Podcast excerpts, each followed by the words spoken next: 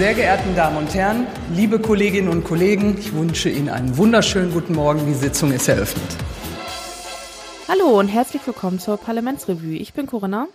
Ach Mist, ich hätte vielleicht nicht einen Schluck Tee nehmen sollen, wenn du anfängst. Mach nochmal. Hallo und herzlich willkommen zur Parlamentsrevue. Ich bin Corinna. Ich bin Sabrina. Und wir reden heute über die 78. bis 80. Sitzung des Bundestags. Das ist nur eine Sitzungswoche gewesen vom 18. bis 20.01. Kurzer Disclaimer, wir sind keine Journalistinnen, wir sind keine Expertinnen, außer für so ein paar Randthemen. Aber grundsätzlich ist das hier reines Hobby, verständlich für euch aufbereitet, was im Bundestag passiert und hoffen, das dadurch bisschen besser verstehen zu können. Genau. Ja, du hast schon gesagt, äh, kurze Sitzungswoche, deswegen haben wir auch nicht ganz so ein hartes Programm wie in der letzten Folge. Da mussten wir uns dadurch einiges durchkämpfen. Diese Mal ist ein bisschen entspannter. Ähm, wir haben nur zwei Gesetze in der zweiten, dritten Lesung gehabt und können uns diesmal ein bisschen intensiver mit ein paar Themen beschäftigen. Bevor wir das tun, möchten wir aber kurz noch auf ein Feedback eingehen, das wir zur letzten Folge bekommen haben, genau genommen zum Tiermittel, nein, Tierarzneimittelgesetz. Da hat uns nämlich Thorsten Folgendes geschrieben. Hi ihr beiden, danke für diese zweite Folge, die ich von euch gehört habe. Ihr seid spitze. Danke Thorsten, sehr lieb von dir. Ein kleiner Hinweis zum Thema Antibiotikaresistenz. Der Mensch wird nicht resistent, es entsteht ein resistenter Bakterienstamm. Das heißt, auf der einen Seite steckt der Patient einen anderen mit dem resistenten Stamm an, dann hat der jetzt auch eine resistente Infektion. Umgekehrt, wird die Infektion erfolgreich bekämpft, dann hat man auch keine Resistenz mehr. Man wird die Resistenz also schon doch los. Vielen Dank für die Klarstellung. Da haben wir einfach Quatsch. Ja, ja, genau. Gefährliches ja. Halbwissen, da haben wir einfach Quatsch erzählt. Ja, aber gut, schön zur Klarstellung. Genau, das ist auch äh, ähm, ja auf jeden Fall ein Learning. Das wusste ich so in der Form auch nicht. Sehr schön, wunderbar. Ja, genau. Vielen Dank dafür. Und Achtung jetzt Überleitung aus der Hölle. Wenn ihr auch wie Thorsten der Meinung seid, dass wir spitze sind und diesen Podcast äh, gut findet und den gerne hören möchtet, dann habt ihr jetzt auch die Möglichkeit, äh, diesen Podcast finanziell ein bisschen zu unterstützen. Also keine Sorge auf jeden Fall, dieser Podcast ist und bleibt auf jeden Fall werbefrei. Zum einen, weil wir der Meinung sind, wenn man über politische Themen spricht und gleichzeitig mit Werbekunden spricht, kann man nicht mehr unabhängig sein. Das ist der eine Grund. Der andere Grund ist, allein der Gedanke daran, irgendwelche Werbetexte ein, äh, einsprechen zu müssen, lässt eine Wurzelbehandlung für mich nach einer schönen Freizeitbeschäftigung aussehen. Das wird einfach nicht passieren. Da muss man Prioritäten setzen. Da muss man einfach Prioritäten setzen. Insofern keine Sorge, es wird niemals Werbung auf diesem Podcast geben. Dennoch haben wir aber auch äh, natürlich ein bisschen gewisse Kosten und diese Kosten werden sicherlich auch noch steigen. Wir müssen wahrscheinlich äh, früher oder später auf einen größeren Webspace umziehen. Also eigentlich müssen wir das jetzt schon. Ich habe nur keine Lust dazu. Und wir haben auch so ein paar Ideen, wie man diesen Podcast noch weiter ausbauen kann, insbesondere was halt die Recherche angeht. Dafür würden wir halt gerne noch das ein oder andere Zeitungsabo oder Abo für einen Datendienst oder so uns besorgen, um einfach besser recherchieren zu können, um einfach an mehr Informationen ranzukommen, ähm, ohne jedes Mal gegen eine Paywall zu rennen. Und deswegen wenn ihr euch beteiligen wollt, ähm, wenn ihr uns da unterstützen wollt, dann freuen wir uns über eine kleine Spende. Wir haben euch auf der Webseite parlamentsrevue.de und auch hoffentlich in den Shownotes, ich weiß noch nicht, ob das funktioniert, aber in den Shownotes sollte auch ein PayPal-Button sein. Wir wollten auch noch Steady eventuell oder Patreon und oder Patreon aufsetzen. Das haben wir aber noch nicht hinbekommen. Das müssen wir uns auch nochmal durch den Kopf gehen lassen. Aber jetzt erstmal gibt erstmal einen PayPal-Button auf der Seite und in den Show Notes. Und wir bedanken uns jetzt schon für eine Spende von euch. Gut, dann, without further ado, wie es so schön heißt, springen wir ins erste Thema. Ich rufe nun auf den Zusatzpunkt 3. Eidesleistung des Bundesministers der Verteidigung. Der Herr Bundespräsident hat mir mitgeteilt, dass er heute gemäß Artikel 64 Absatz 1 des Grundgesetzes für die Bundesrepublik Deutschland auf Vorschlag des Herrn Bundeskanzlers die Bundesministerin der Verteidigung, Frau Christine Lambrecht, aus ihrem Amt als Bundesministerin entlassen und Herrn Boris Pistorius zum Bundesminister der Verteidigung ernannt hat. Herr Bundesminister, ich bitte Sie nun, die im Grundgesetz vorgesehene Eidesleistung abzulegen. Ich schwöre, dass ich meine Kraft dem Wohle des deutschen Volkes widmen, seinen Nutzen mehren, Schaden von ihm wenden, das Grundgesetz und die Gesetze des Bundes wahren und verteidigen, meine Pflichten gewissenhaft erfüllen und Gerechtigkeit gegen jedermann üben werde. Ja, ist ja durch alle Medien gegangen, äh, hat man, denke ich, mitbekommen. Äh, die Frau Lamprecht ist als Verteidigungsministerin zurückgetreten. Daher wurde jetzt neuer Verteidigungsminister, der Herr Boris Pistorius, ähm, der wiederum äh, Innenminister in Niedersachsen war. Jetzt geht das Personenkarussell los und zwar wird jetzt neue Innenministerin in Niedersachsen, die Daniela Behrens, die vorher Gesundheitsministerin in Niedersachsen war ähm, oder immer noch gerade noch ist. Und der neue Gesundheitsminister wird dann Andreas Philipp, äh, der ist gerade noch um Philippi, sorry, äh, der ist gerade noch Bundestagsabgeordneter, also wird da auch jemand nachrücken. Und da stellt sich jetzt mir eine Frage, kann Christine Lamprecht, ist sie denn jetzt einfach nur noch Abgeordnete? Oh, interessante Frage, warte. Äh, ich weiß gar Weil nicht. Kann sie denn nicht einfach seinen Platz einnehmen? also das ist äh, einmal ja, so die nee, ja, nee, so also einfach funktioniert das nicht. Also erstmal, ich weiß okay. gar nicht, ob sie, ich guck gerade mal, ob sie überhaupt Bundestagsabgeordnete war. Also nein, sie ist keine Abgeordnete. So einfach würde das auch sowieso nicht funktionieren, weil es wird dann über die Landesliste jemand nachrücken. Und ich weiß jetzt, nee, ähm, ah, ja. Doch Philippi müsste ja eigentlich auch Niedersachsen irgendwie Landesliste sein, aber Lamprecht definitiv nicht. Also das Karussell schließt sich dann hinten nicht, sondern Nein. es wird irgendjemand, es wird jemand anders nachrücken. Äh, genau. Ja, aber so geht dann die Kette durch. Auf jeden Fall ist jetzt der Herr Boris Pistorius neuer Verteidigungsminister und ich finde, der hat ein bisschen Ähnlichkeit mit Armin Laschet. Das Armin ich Laschet jedes Mal, wenn ich da ein Foto von dem sehe, denke, wieso ist das Armin Laschet? Ja, genau. Ja, ne? Total. Original. Total, finde ich auch. Ja, ähm, wird sich zeigen, was das äh, bringt, was das neue, also sein neues Amt äh, verspricht ja, es ist ja ähm, viel drüber geungt worden, auch von über die Arbeit von der Frau Lamprecht, ob das jetzt alles besser wird mit dem Herrn Pastorius, das wird sich zeigen. Ähm, ja, da mag ich jetzt mir noch keine Meinung drüber bilden. Nee, ich auch nicht. Ich habe tatsächlich ehrlich gesagt auch nicht besonders mitbekommen, wie er sich so als Innenminister in Niedersachsen geschlagen hat. Das hat er ja jetzt auch eine Weile gemacht. Also ist ja jetzt schon seine seine zweite Amtszeit äh, in dem Amt. Aber das habe ich tatsächlich nicht besonders verfolgt ja. Ja, wir, wir wohnen beide in Niedersachsen und äh, deswegen äh, kriegt man ja dann eventuell auch die Landespolitik mal an der einen oder anderen Stelle mit. Ja. Aber von dem, also ich ich wusste bis vor kurzem auch nicht, dass der das ist. Also ich, ich kenne gerade mal den Ministerpräsidenten von Niedersachsen. Also da, ich habe da von Landespolitik tatsächlich kaum irgendwie, kaum Berührungspunkte so. Nee, ist richtig. Aber bei Innenministern ist so für mich die Daumenregel, wenn du wenig von denen mitkriegst, dann ist das eigentlich gut. Mhm. Ja. Das ist so wie Geheimdienste. Wenn du nie von denen hörst, dann machen die einen guten Job. Ja, dann, also wenn es danach geht, dann äh, hat er anscheinend einen guten Job gemacht. Ja, oder ich bin einfach nur ignorant. Das kann natürlich Ja, oder wir sind einfach ignorant. Das kann natürlich. Das können wir auf keinen Fall ausschließen an dieser Stelle. Ja. Das ist korrekt. Ja, genau. ich weiß auch nicht. Ich kann da auch nicht viel zu sagen tatsächlich. Ähm, eben, ich bin äh, generell grundsätzlich der Meinung, dass wir viel zu viel über Christine Lambrecht und viel zu wenig über Christian Lindner sprechen an dieser Stelle. Aber gut. Ja, es ging natürlich dann doch auch ganz schnell, ne, dass sie zurückgetreten ist. Also es, es war jetzt ja kein in dem Moment ausschlaggebendes Ereignis. Es war ja so eine Summe aus Dingen, die irgendwie nicht gut angekommen sind. Ihre Sympathie war nicht besonders groß. Mhm. Und deswegen ist sie jetzt ja am Ende zurückgetreten. Aber es war jetzt ja nicht Ort der Fauxpas oder dieses eine ausschlaggebende Ergeb äh, Ereignis, weswegen sie dann am nächsten Tag zurückgetreten ist oder so. Ähm, sondern ja, wie gesagt, eher so die Summe. Und ähm, äh, das fand ich dann doch ehrlich gesagt ein bisschen überraschend, weil wir haben in der letzten Legislaturperiode, finde ich, ähm, schwerwiegendere, ähm, ich sag jetzt mal Fehler oder Verhaltensweisen gehabt, die einen Rücktritt erfordert hätten aus meiner aus meiner Sicht. Und da ist niemand zurückgetreten. Ähm, und da jetzt wegen ja, wegen so ein paar unangenehmen äh, oder Unannehmlichkeiten, die Frau Lamprecht da vielleicht auf der einen, anderen, einen oder anderen Seite hervorgerufen hat, fand ich jetzt, also es wäre jetzt aus meiner Sicht jetzt nicht der konkrete Rücktrittsgrund gewesen. So, das ist jetzt so meine Perspektive, ohne ihre Arbeit zu beurteilen, aber nur von dem, was man so mitbekommen hat, was die Gründe waren, wäre mhm. jetzt nicht der, wäre das jetzt nicht der klassische Rücktrittsgrund für mich gewesen, so.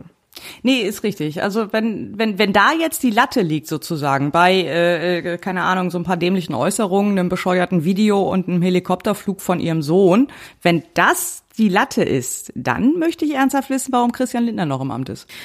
ja, Mal ganz ehrlich. Ja, ja Entschuldigung, gegen mhm. den äh, hat der äh, die Staatsanwaltschaft hat ein, hat Vorermittlungen wegen äh, ja, ich weiß nicht genau, was der genaue Vorwurf ist, aber wegen dieser ähm, Kredit- und und und Grundschuldgeschichte äh, gegen ihn aufgenommen, gegen den Finanzminister. Ja. Ähm, und Christine Lambrecht muss gehen wegen einem bescheuerten Video an Silvester. Komischerweise mhm. auch rein zufällig in derselben Woche, wie das äh, war mit der Immobiliengeschichte von Christian Lindner. Aber das ist Meinst bestimmt du, reiner so ein Zufall. Ablenkungs reiner Zufall. Nee, das okay. ist bestimmt reiner mhm. Zufall. Okay. Ganz sicher. Ja, es ist, ähm, ich, ich finde es auch. Also es ist, es ist, da gab es meiner Meinung nach oder gibt es äh, größere äh, Probleme oder Rücktrittsgründe. So. Ja, wie gesagt, man steckt nicht drin. Wie gesagt, äh, ich weiß auch nicht, ähm, gerade Verteidigung, das ist ja sowieso so ein Thema, mit dem ich äh, äh, mich weder besonders gut auskenne, noch besonders viel zu tun haben möchte. Da kann ich wirklich nicht beurteilen, ob sie da wirklich solche Böcke intern geschossen hat, sozusagen, dass äh, das gerechtfertigt ist, ähm, dass sie ja. nicht besonders gut angekommen ist, das habe ich wohl mitbekommen. Äh, mhm. Ich fand ihren Stil auch nicht gut, aber ja, vielleicht ist Stil an so einem Posten auch wichtiger als ähm, oder äh, spielt einfach eine größere Rolle. Das, das mag sein, ja. Also das vielleicht hat es auch mit dem Amt als solches äh, als solches zu tun, dass da eben andere Maßstäbe angesetzt werden. Ähm, ja, also ich, ich steck auch zu wenig drin in dem, was sie da wirklich an an äh, Arbeit geleistet hat, um das jetzt beurteilen zu können. Von daher mh, es ist auch nur vielleicht nur ein Bauchgefühl, aber ja, wie gesagt, ich, ich hätte das jetzt, also es kam für mich dann doch ein bisschen, bisschen überraschend so. Mhm. Ja, aber Herr Pistorius, der, der hat ja auch direkt so einen Kaltstart irgendwie hinlegen müssen. Ne? Morgens um neun irgendwie äh, beim Bundespräsidenten, ich glaube halb zehn oder so vereidigt und direkt eine Stunde später Termin mit dem äh, amerikanischen Verteidigungsminister. Das ja. ist auch so, also so Einarbeitung, äh, nö, machen wir nicht, brauchen wir nicht. Wird gleich ins kalte Wasser geschmissen. Ja, zu, zu den, in den Zeiten, in denen wir leben, gibt es keine Einarbeitung mehr. Ja. Da musst du gleich, musst du gleich leisten, sonst. Äh, ja, genau. Und nachmittags nichts. dann, glaube ich, Rammstein-Konferenz. Also, aber dafür hat er sich sehr souverän geschlagen. Also hat er sind doch. Ja gut, es ist ja auch ein gestandener Politiker. Der ist ja jetzt kein Neuling. Also ähm, der wird das auch schon machen und wahrscheinlich auch gut machen. Ich, wie gesagt, ich, ich kenne mich auch damit auch nicht so gut aus, was da jetzt so die Anforderungen sind sind, aber äh, das ist äh, ja ist ja kein kein kein Grünohr, von daher wird er das schon irgendwie hinkriegen. Ja. Ich rufe jetzt auf den Tagesordnungspunkt Nummer 16 sowie Zusatzpunkt Nummer 11. Es geht um die erste Beratung des von der Bundesregierung eingebrachten Gesetzentwurfs zur Umsetzung von Artikel 8 Absatz 1 bis 7 der Richtlinie der EU 2019-904 des Europäischen Parlaments und des Rates vom 5. Juni 2019 über die Verringerung der Auswirkungen bestimmter Kunststoffprodukte auf die Umwelt. Ja, an dem ähm, ausführlichen Titel des Gesetzes merkt man schon, äh, dass wir über EU-Recht sprechen. Und zwar sprechen wir genau genommen über eine neue Richtlinie, um die Auswirkungen bestimmter Kunststoffprodukte auf die Umwelt zu verringern. Das soll dadurch gelingen, dass jetzt mit diesem Gesetz die sogenannte erweiterte Herstellerverantwortung für die Hersteller von verschiedenen Kunststoffprodukten eingeführt werden soll. Erweiterte Herstellerverantwortung heißt genau genommen, die Hersteller sollen die Kosten dafür tragen, die aus der Entsorgung ihrer Produkte entstehen. Ähm, also es geht halt um Müll, der irgendwo in der, Landschaft, äh, in die Landschaft geworfen wird und äh, halt von öffentlichen Geldern entsorgt werden muss. Und die Hersteller sollen eben jetzt daran beteiligt werden oder sie idealerweise komplett tragen. Ist so ein bisschen der Plan. Dafür wird jetzt ein sogenannter Einweg-Kunststofffonds eingerichtet, in den die Hersteller nun eine äh, Abgabe einzahlen müssen. Dieses Geld wird dann in diesem Ein äh, Einweg-Kunststofffonds gesammelt und wird an die Städte und Gemeinden verteilt, die halt für die Reinigung der öffentlichen Flächen zuständig sind. Das Ganze soll starten im Frühjahr 25, also dann äh, äh, wird die Abgabe das erste Mal erhoben, dann müssen die Hersteller das das erste Mal bezahlen. Berechnungsgrundlage ist dann die äh, äh, Produktmenge, die in 2024 in Verkehr gebracht wurde, also die dann verkauft wurde. Im Herbst 2025 können die Kommunen dann erstmals eine Zahlung aus dem Fonds erhalten. Dafür ist die Basis dann die Kosten für die Reinigung und Entsorgung aus 2024. Also der, der Zeitplan ist da, glaube ich, ganz sinnvoll. Äh, jetzt in 23 wird das Gesetz beschlossen und äh, vorbereitet bzw. Äh, umgesetzt. Dann 24 ist sozusagen das erste Jahr, wo die Zahlen gesammelt werden und 25 wird dann das erste Mal abgerechnet. So, um welche Kunststoffprodukte geht's jetzt hierbei konkret? Ähm, das ist eine relativ überschaubare Liste. Ähm, und zwar geht es um To-Go Lebensmittelbehältnisse, Tüten- und Folienverpackungen, Getränkebecher und Behälter, leichte Tragetaschen. Ich glaube, das sind diese diese flimsigen, weißt du, die du jetzt noch in der, in der Gemüseabteilung äh, im Supermarkt Mhm. noch hast. Ja, diese dünnen Teile. Denke ich mal. Also ne? äh, dann außerdem noch Feuchttücher, Luftballons und kunststoffhaltige Tabakfilter, also Zigarettenkippen letztendlich. Ja, also nicht für die, also für die Kippen logischerweise muss man ja keine Abgabe machen, aber für halt den Filter, den die Hersteller dann da einbauen. So, für diese verschiedenen Produktkategorien äh, gibt es dann jeweils eine festgelegte Abgabe, die wird vom Umweltbundesamt festgelegt. Und außerdem wird auch noch eine Einweg-Kunststoffkommission eingerichtet, die bei der Festlegung der Abgabe und auch bei der Berechnung des jährlichen Auszahlungsbetrags dann beraten soll. Wie hoch diese Abgaben dann konkret sind, steht noch nicht ganz fest. Das wird dann erst entschieden, wenn der, äh, wenn erstens diese Kommission äh, einberufen wurde und wenn das ganze Gesetz dann auch tatsächlich in Kraft ist. Es gibt aber schon einen äh, Diskussionsentwurf vom Umweltbundesamt. Die haben schon mal so Zahlen in den Raum geworfen. Das wären zum Beispiel für diese Lebensmittelbehälter, also diese To-Go-Behältnisse, wären das 0,17 Euro, also 17 Cent pro Kilogramm. Für Tüten- und Folienverpackungen 87 Cent, äh, für Getränkebecher 1,23 Euro, also ne, das ist dann schon ein bisschen mehr. Für Luftballons 4,34 Euro, immer noch zu wenig. Immer noch zu wenig. Ach so, ja, da, du stehst ja auf Kriegsfuß mit Ballons. Ich hasse Luftballons. Es ist erst, wenn Schon ich immer, mal, wenn, schon immer, ne? wenn ich mal mein eigenes Land gründe, meine eigene Republik gründe, das, ist das erste, was ich mache, ist, ich verbiete Luftballons. Das kommt noch vor Recht auf Menschenwürde.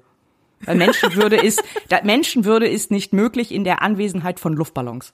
Artikel 1, keine Luftballons. Luftballons sind verboten. So, also, ja. aber okay. Vorerst kosten Luftballons 4,34 Euro pro Kilogramm Abgabe. Und Zigarettenfilter, das haut richtig rein, da sind wir bei 8,95 Euro pro Kilogramm. Oha. Also Rauchen wird immer teurer. Ja, aber das sind wir ja gewöhnt. Genau, das sind also die Abgaben, die in diesen Fonds eingezahlt werden müssen. Die Hersteller müssen sich logischerweise bei diesem Fonds dafür auch registrieren und je regelmäßig, also einmal jährlich, die verkauften Mengen melden. Alle Hersteller, die dort nicht registriert sind oder nicht melden oder nicht zahlen, dürfen innerhalb der EU, denn das Ganze gilt, wie gesagt, EU-weit, es ist eine EU, äh, EU-Richtlinie, dürfen innerhalb der EU diese Produkte nicht mehr verkaufen. Händler und Fulfillment-Dienstleister dürfen auch Produkte der Her dieser Hersteller nicht anbieten oder zulassen, wenn die Hersteller nicht bei diesem Fonds registriert sind und dort auch die Abgaben einzahlen. Also die Händler müssen das auch kontrollieren tatsächlich, sonst sind sie selber in der Haftung. Oha. Das Ja. ist ja ein ganz schöner Verwaltungsaufwand. Ja, aber ja, korrekt. Aber ich finde, sie haben es eigentlich okayisch gelöst. Also die Registrierung, ähm, also wel- welche Daten, die du angeben musst, die sind relativ übersichtlich. Das beschränkt sich im Wesentlichen auf, äh, äh, was ist dein Firmensitz, was stellst du her und wie viel davon. Also das geht noch. Das kannst du halt über ein relativ simples Online-Formular machen.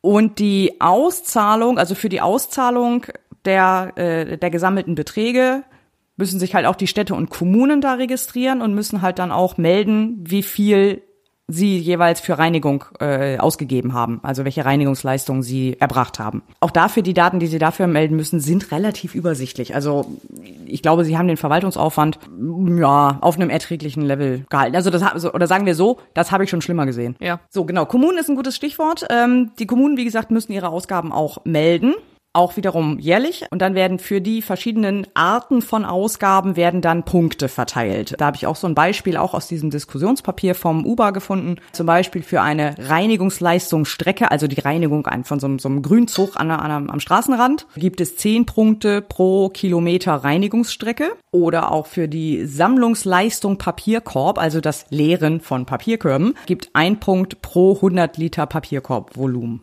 und so weiter. Also da gibt's dann so verschiedene Arten von Reinigungsleistungen, die du bringst und da werden dann Punkte verteilt. An einem bestimmten Stichtag werden dann alle Punkte der gemeldeten Ausgaben addiert. Dann hast du eine Gesamtpunktezahl und es wird der verfügbare Auszahlungsbetrag ermittelt. Also das sind dann die Einnahmen minus die Verwaltungskosten und Personal und so weiter. Und dann wird der Auszahlungsbetrag durch die Gesamtpunktzahl geteilt und dann hast du sowas wie, ja, ein Punkt ist ungefähr, keine Ahnung, ich sage jetzt irgendeine Zahl, 2,83 Euro wert und das wird dann halt an die Kommunen ausgezahlt. Also im Grunde können sich die Kommunen dann ihre gesamten Reinigungsleistungen, was sie irgendwie an öffentlichen Flächen, öffentliche Papierkörbe, die Kosten, die sie dafür hatten, können sie dann einreichen und sich sozusagen, weiß nicht wie komplett, aber halt irgendwie wiederholen. Ja. In welchem Verhältnis das dann steht, würde mich tatsächlich dann mal interessieren. Also ob sie, ob das ob sich das ausgleicht oder äh, ob man möglicherweise, theoretisch wäre es ja sogar denkbar, dass sie mehr bekommen, als sie tatsächlich an Leistung erbracht haben. Das Auf wäre auch jeden noch Fall ist spannend. das äh, scheinbar ja ein neues System, was damit Ja. etabliert wird. Deshalb ist mir jetzt nicht bekannt, dass es in so einer, äh, dass so in so einer Form in, anderwei- in anderen Bereichen irgendwie schon existiert. Also dass die Unternehmen sich an den Entsorgungskosten beteiligen müssen dadurch und dass das dann hier halt so mit so einem Umlagesystem gelöst wird. Das ist doch, das ist, würde ich mal sagen, eine Ja, ja, das ist äh, ein komplett neues System, das da jetzt aufgezogen wird. Und ich glaube, so was ähnliches äh, ist mir so auch noch nicht bekannt, dass wir das an, an anderer Stelle schon mal haben. Und dann, wie gesagt, EU-weit. Also das ähm, ist dann natürlich auch für die, für die Hersteller ein Anreiz, weil in, ne, in Europa willst du ja schon irgendwie dein Zeug verkaufen können. Und dann musst du halt ähm, entweder drüber nachdenken, das anders zu verpacken. Das ist ja die eine Möglichkeit. Dann das machst halt keine Folienverpackung, sondern machst vielleicht eine Papierverpackung, wenn es geht. Oder ähm, zahlst halt ähm, da in die in den Fonds ein und äh, finanzierst damit die öffentliche Reinigung mit. Also das, wie gesagt, das ist so ein Punkt, der, der wird mich dann in 2026 wird, mir, wird mich mal interessieren, wie das dann im Verhältnis ist. Also wie viel sozusagen an Reinigungsleistung kostenmäßig erbracht wurde von den ganzen Gemeinden und wie viel Geld ähm, dann über diese Abgabe tatsächlich reingekommen ist und ob sich das irgendwie auslevelt. Ja, das muss man dann sich die Daten angucken, wenn das erstmal einen Augenblick läuft. Äh, Ja. Das kann man so wahrscheinlich noch nicht absehen, aber dann äh, ja in einer Retro-Perspektive kann man sich das immer anschauen. Interessant Genau. auf jeden Fall. Ja, ich fand's auch dafür, dafür, dass es eigentlich so ein dickes Brett ist, äh, war es erstaunlich wenig in der in den Medien. Also ich- mir war, äh, ich habe überhaupt nichts davon mitbekommen. Also äh, also ich habe überhaupt nichts davon mitbekommen, dass das überhaupt in Planung ist. Also die Richtlinie ist halt von 2019. Das Ja. ist jetzt die die Umsetzung davon. Aber das ist mir total, ist total an mir vorbeigekommen, äh, äh, vorbeigegangen, dass das in Planung ist. Ja, ich höre das jetzt auch zum ersten Mal. Ist vielleicht äh, auch so mit EU-Recht, ähm, ist das dann auch äh, vielleicht häufig auch nicht so ein ähm, medientauglich, weil es dann auch äh, oftmals irgendwie so ein bisschen abstrakt äh, scheint und deswegen vielleicht auch nicht so eingängig ist. Und Ja. äh, damit die Medien dann nicht so gerne aufspringen, sondern das ist so, so, ein, so ein Rücktritt von so einem Minister ist dann irgendwie so, das ist schlagzeilenwürdiger, sag ich jetzt mal. Ja, ja, wahrscheinlich. Wir müssten noch mal irgend, irgendjemand, also nicht wir, irgendjemand muss noch mal sowas wie Parlamentsrevue vom EU-Parlament machen. Ja, Ich rufe hiermit dazu auf. genau. Ja. Ja, kurz nochmal zu den Kosten.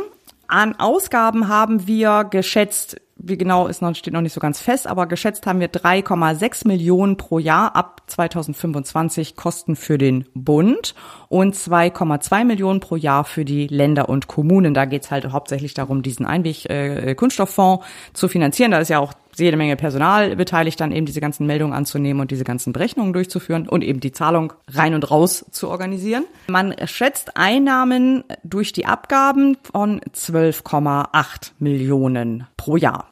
Außerdem schätzt man noch Kosten für die Wirtschaft, für die Umstellung äh, auf dieses System, also die ganze äh, Aufwand für die Registrierung, eventuell Aufstell äh, Umstellung, Ermittlung der Zahlen und so weiter von 1,1 Millionen Euro. Und jetzt rechne ich gerade mal durch, 12,8 minus 5,8 sind immerhin noch 7 Millionen, die dann verteilt werden würden. Nach der Schätzung. Ja, die Kommunen freuen sich, sonst äh, war das ja, gab Ja. es da ja keine Kompensation, soweit ich weiß. Und von Nee, daher, genau. Es könnte dazu führen, dass auch mehr Straßenreinigung passiert, möglicherweise. Also, dass es auch, dass äh, es auch vielleicht einfach sauberer wird. Das wäre natürlich schön. In manchen Bereichen ist das äh, wahrscheinlich auch notwendig. Ich habe auch noch einen schönen Satz gefunden in dem Gesetzentwurf. Ich äh, zitiere einmal kurz. Es ist nicht ausgeschlossen, dass die Hersteller die Mehrkosten auf die VerbraucherInnen umlegen werden. Zitat Ende. Ich möchte behaupten, es ist ausgeschlossen, dass sie es nicht tun. Würde ich mal vermuten. Also ich gehe davon aus, dass halt alles, was irgendwie mit Plastik äh, verpackt ist, dann äh, einfach teurer wird. Was auch bedeutet, dass Luftballons teurer werden und das freut mich sehr. Ja, gut. Ja, es ist, es ist, führt dann am Ende dazu, dass man sich dann überlegt, gerade so bei Luftballons, ne, da überlegt man sich dann, brauche ich das wirklich oder nicht und dann werden sie eventuell weniger gekauft. Aber so, so Sachen, ähm, die dann irgendwie doch Gebrauch des, des ähm, alltäglichen Lebens sind, die, weiß ich nicht, ob die dann weniger gekauft werden oder ob dann einfach anderweitig die Prioritäten verschoben werden, um das Naja, es- zu leisten. Es hat halt so ein bisschen zur Folge, dass die, die Verpackung auch eine Rolle in der Preisbildung spielt. Das tut sie bisher nur in, in, im Sinne von, dass halt der, der, die günstigste Verpackung genommen wird um die Kosten niedrig zu halten. Und das funktioniert dann halt nicht mehr so unbedingt. Also ja, es kann dir halt passieren, dass dann, dass deine Mitbewerber dann einfach eine, eine äh, plastikfreie Verpackung nehmen und damit günstiger sind und dir gegenüber einen Preisvorteil haben. Genau, also die die die ähm, die Änderung ist dadurch eben, dass Plastik nicht mehr per se die günstigste Verpackung ist, was ja, ja bisher genau, so ja. war. Deswegen haben sie alles in Plastik eingepackt und äh, das ist ja dann die Änderung dadurch. So. Genau, das wollte ich damit sagen, das war auch besser formuliert bei, von dir. Aber auf jeden Fall, äh, wenn jetzt irgendwann nochmal die Plastiksteuer kommt, was nicht ausgeschlossen ist, weil andere Länder das auch schon haben, mhm. dann äh, wird da nochmal was draufkommen. Also es wird, ja. Kunststoff wird immer teurer und damit immer weniger dann das bevorzugte Mittel. Ja, und damit dann hoffentlich auch immer weniger äh, in den Meeren. Ja, wobei das natürlich ein globales Problem ist und nicht nur ein EU-Problem. Ähm, ja, aber es ist schon, äh, es ist schon auch ein, ein großes Problem einfach der Industrieländer und davon ist einfach die EU ein großer Teil. Also wenn das ist richtig, die ja. EU da wirklich konsequent gegen vorgeht, dann ist schon viel geholfen. Mhm. Ja, man darf nicht vergessen, was im Pazifik schwimmt, ist auch unser Hausmüll. Ne? Also es ist nicht ja, nur, ja. dass das, also wir verschiffen den erst irgendwo nach Afrika und von da geland, äh, landet er dann irgendwie in die, in die Meere oder in andere Länder. Ähm, und dann, äh, das ist also, das ist europäischer Müll. Das darf man natürlich nicht vergessen. Also nicht nur, aber auch. Ne? Das ist ja, ja, natürlich. Klar. Ja, ganz mhm. genau. Insofern, ja, also ich finde das Gesetz gut, was da jetzt kommt. Mhm. Ich bin gespannt, was das für Effekte haben wird. Und wir werden ja dann auch eine schöne Datenlage haben. Also erstmal, wie viel Plastik überhaupt hergestellt wird, wie viel Reinigung dann in den, in den Kommunen und so weiter passiert. Ähm, und da haben wir dann, glaube ich, nochmal ein ganz anderes Zahlenwerk, auf das wir uns dann stützen können für weitere Entscheidungen. Ja. Sehr schön. Und ich rufe auf den Tagesordnungspunkt Nummer 14 die Beratung der Unterrichtung durch die Bundesregierung über ihren Grundsatzbeschluss 2022 zur deutschen Nachhaltigkeitsstrategie. Ja, schließt sich ja mehr oder weniger dem Thema auch an, was wir eben hatten, ähm, zumindest in Teilen. Die deutsche Nachhaltigkeitsstrategie, also mal eben zur Einordnung. Ähm, am 25. September 2015 äh, wurde von drei, äh, 193 Mitgliedstaaten der Vereinten Nationen auf einem Gipfeltreffen in New York die Agenda 2030 für nachhaltige Entwicklung beschlossen oder verabschiedet. So, äh, damit wurde also der globale Rahmen für die Nachhaltigkeitspolitik der kommenden 15 Jahre abgesteckt. In dieser Agenda 2030 sind 17 Ziele enthalten, wie diese nach oder was nachhaltige Entwicklung der Welt quasi sein soll. Ähm, und die lese ich mal ganz kurz stichprobenweise, also in, in Stichworten vor. Äh, die sind noch ein bisschen weiter ausgeschmückt in dieser Agenda selber, aber äh, hier erstmal zur Einordnung reicht das. Ähm, und zwar Armut beenden, Hunger beenden, gesundes Leben für alle Menschen, Bildung für alle, Geschlechtergleichstellung, Verfügbarkeit von Wasser- und Sanitärversorgung, Zugang zu bezahlbarer Energie, nachhaltiges Wirtschaftswachstum, widerstandsfähige Inf Infrastruktur, Ungleichheit zwischen den Ländern verringern, Städte und Siedlungen inkludieren und sicher machen, nachhaltige Konsum- und Produktionsmuster sicherstellen, umgehende Maßnahmen zur Bekämpfung des Klimawandels, Ozeane und Meere erhalten und nachhaltig nutzen, Landökosysteme schützen und nachhaltig nutzen, friedliche und inklusive Gesellschaften fördern, globale Partnerschaften mit Leben füllen. Also nicht viel Oha. weniger als die Bekämpfung aller Probleme auf der Welt. wollte ich gerade sagen. ja, haben sie sich ganz, ein ganz bisschen Arbeit vorgenommen. Gut, äh, jedenfalls ist das die, das ist diese Agenda, also der globale Rahmen. Also zur Erreichung der Ziele müssen dann eben die einzelnen Staaten noch ähm, ja eigene Ziele beschließen oder einen Zielmaßstab ähm, beschließen.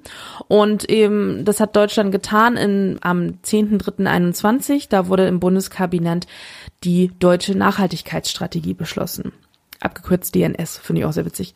Äh, okay. Ich habe die, hab die ganze Zeit, ja, bei der Recherche habe ich die ganze Zeit DNS Ja, genau, ich habe die ganze Zeit DNS gelesen und dann dachte ich, dass das so, so ein bisschen so eine Rhetorik ist, dass das, ist jetzt unsere DNS so ungefähr, ne? Und dann bis ich irgendwann kapiert habe, dass das die Abkürzung dafür ist, aber gut. Ja, vor allem für ja. ITler ist das nochmal extra verwirrend, weil wir ITler kommen ja schon mit DNS und DNS durcheinander, also mit Domain Name System und äh, Desoxyribonukleinsäure oder wie das hieß. Ah ja, sagt mir beides sehr viel.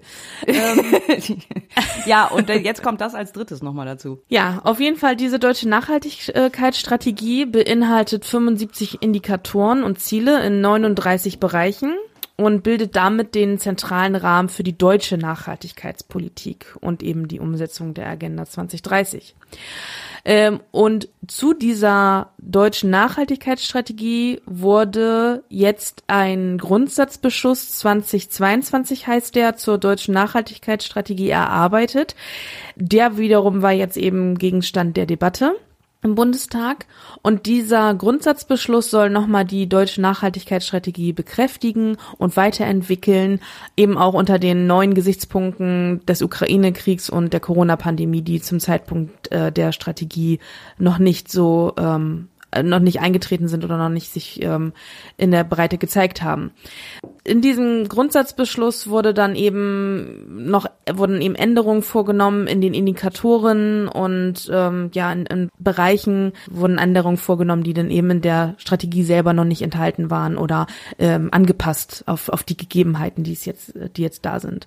Äh, laut der CDU äh, hat aber dieser äh, Grundsatzbeschluss seinen Ursprung noch in, äh, zu Zeiten der alten Bundesregierung und wurde quasi dann nur so übernommen mit redaktionellen Änderungen, so ne, neuer neuer Name rein so ungefähr.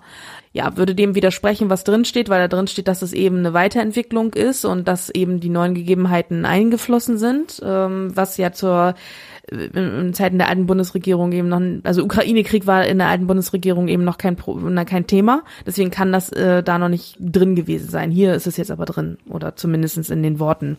Mhm. Man muss eben dazu aber sagen, dass dieser also wir haben einmal die Agenda 2030, das ist quasi die Zielrichtung.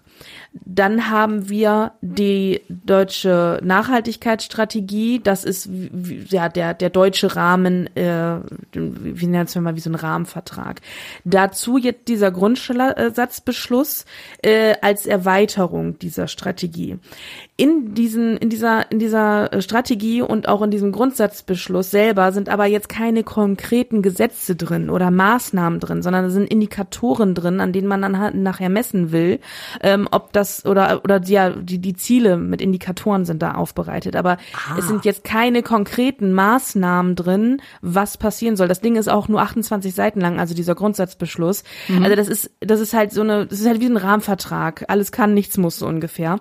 Und also es definiert so ein bisschen die Ziele, also die Zielkennzahlen, ja. die erreicht werden sollen. Genau, genau. Okay. Es sind aber keine konkreten Gesetze drin mhm, okay. oder ähm, Verordnungen oder so. Das heißt, um diese ganzen Ziele in den ganzen einzelnen Bereichen zu erreichen, müssen natürlich in den einzelnen Ressorts Gesetze, Verordnungen äh, jetzt eingebracht werden und dann umgesetzt werden. Also das ist dann die. Das heißt, äh, im Endeffekt ist sowohl der Grundsatzbeschluss als auch die Strategie als, als solche es sind halt Worthülsen, die mit Leben mhm. gefüllt werden müssen, wie es immer gerade in der Klimapolitik oder auch ja, also äh, ich habe die Agenda stichprobenweise vorhin vorgelesen. Man, man muss sich halt mal vorstellen, was das bedeutet. Das ist zwar das globale Ziel oder die globalen Ziele, aber jedes einzelne Ziel wurde ja in die deutsche Nachhaltigkeitsstrategie einbezogen mit den dafür vorgesehenen Steps. Also das heißt, man hat 17 Punkte, die irgendwie ja abgearbeitet werden müssen. So. Mhm. Und äh, das ist natürlich ein Riesending. Das ist ja, ne, ein, das ist ein komplettes Umkrempeln von, von Systemen, so teilweise. Und da, dafür dient eben diese, diese Strategie, aber es ist halt nichts Konkretes und das ist sehr viel, ja, ich, ich will es jetzt nicht despektierlich sagen, aber es ist irgendwo viel Blabla. Ne? Okay. Hast du mal ein Beispiel für so einen Indikator irgendwie, wie das dann aussieht? Ja, ich habe, ähm, Moment. Wie gesagt, dieser Grundsatzbeschluss ist nur 28 Seiten und davon sind irgendwie fünf Seiten oder so Anlagen. Kann man sich auch mal gut angucken.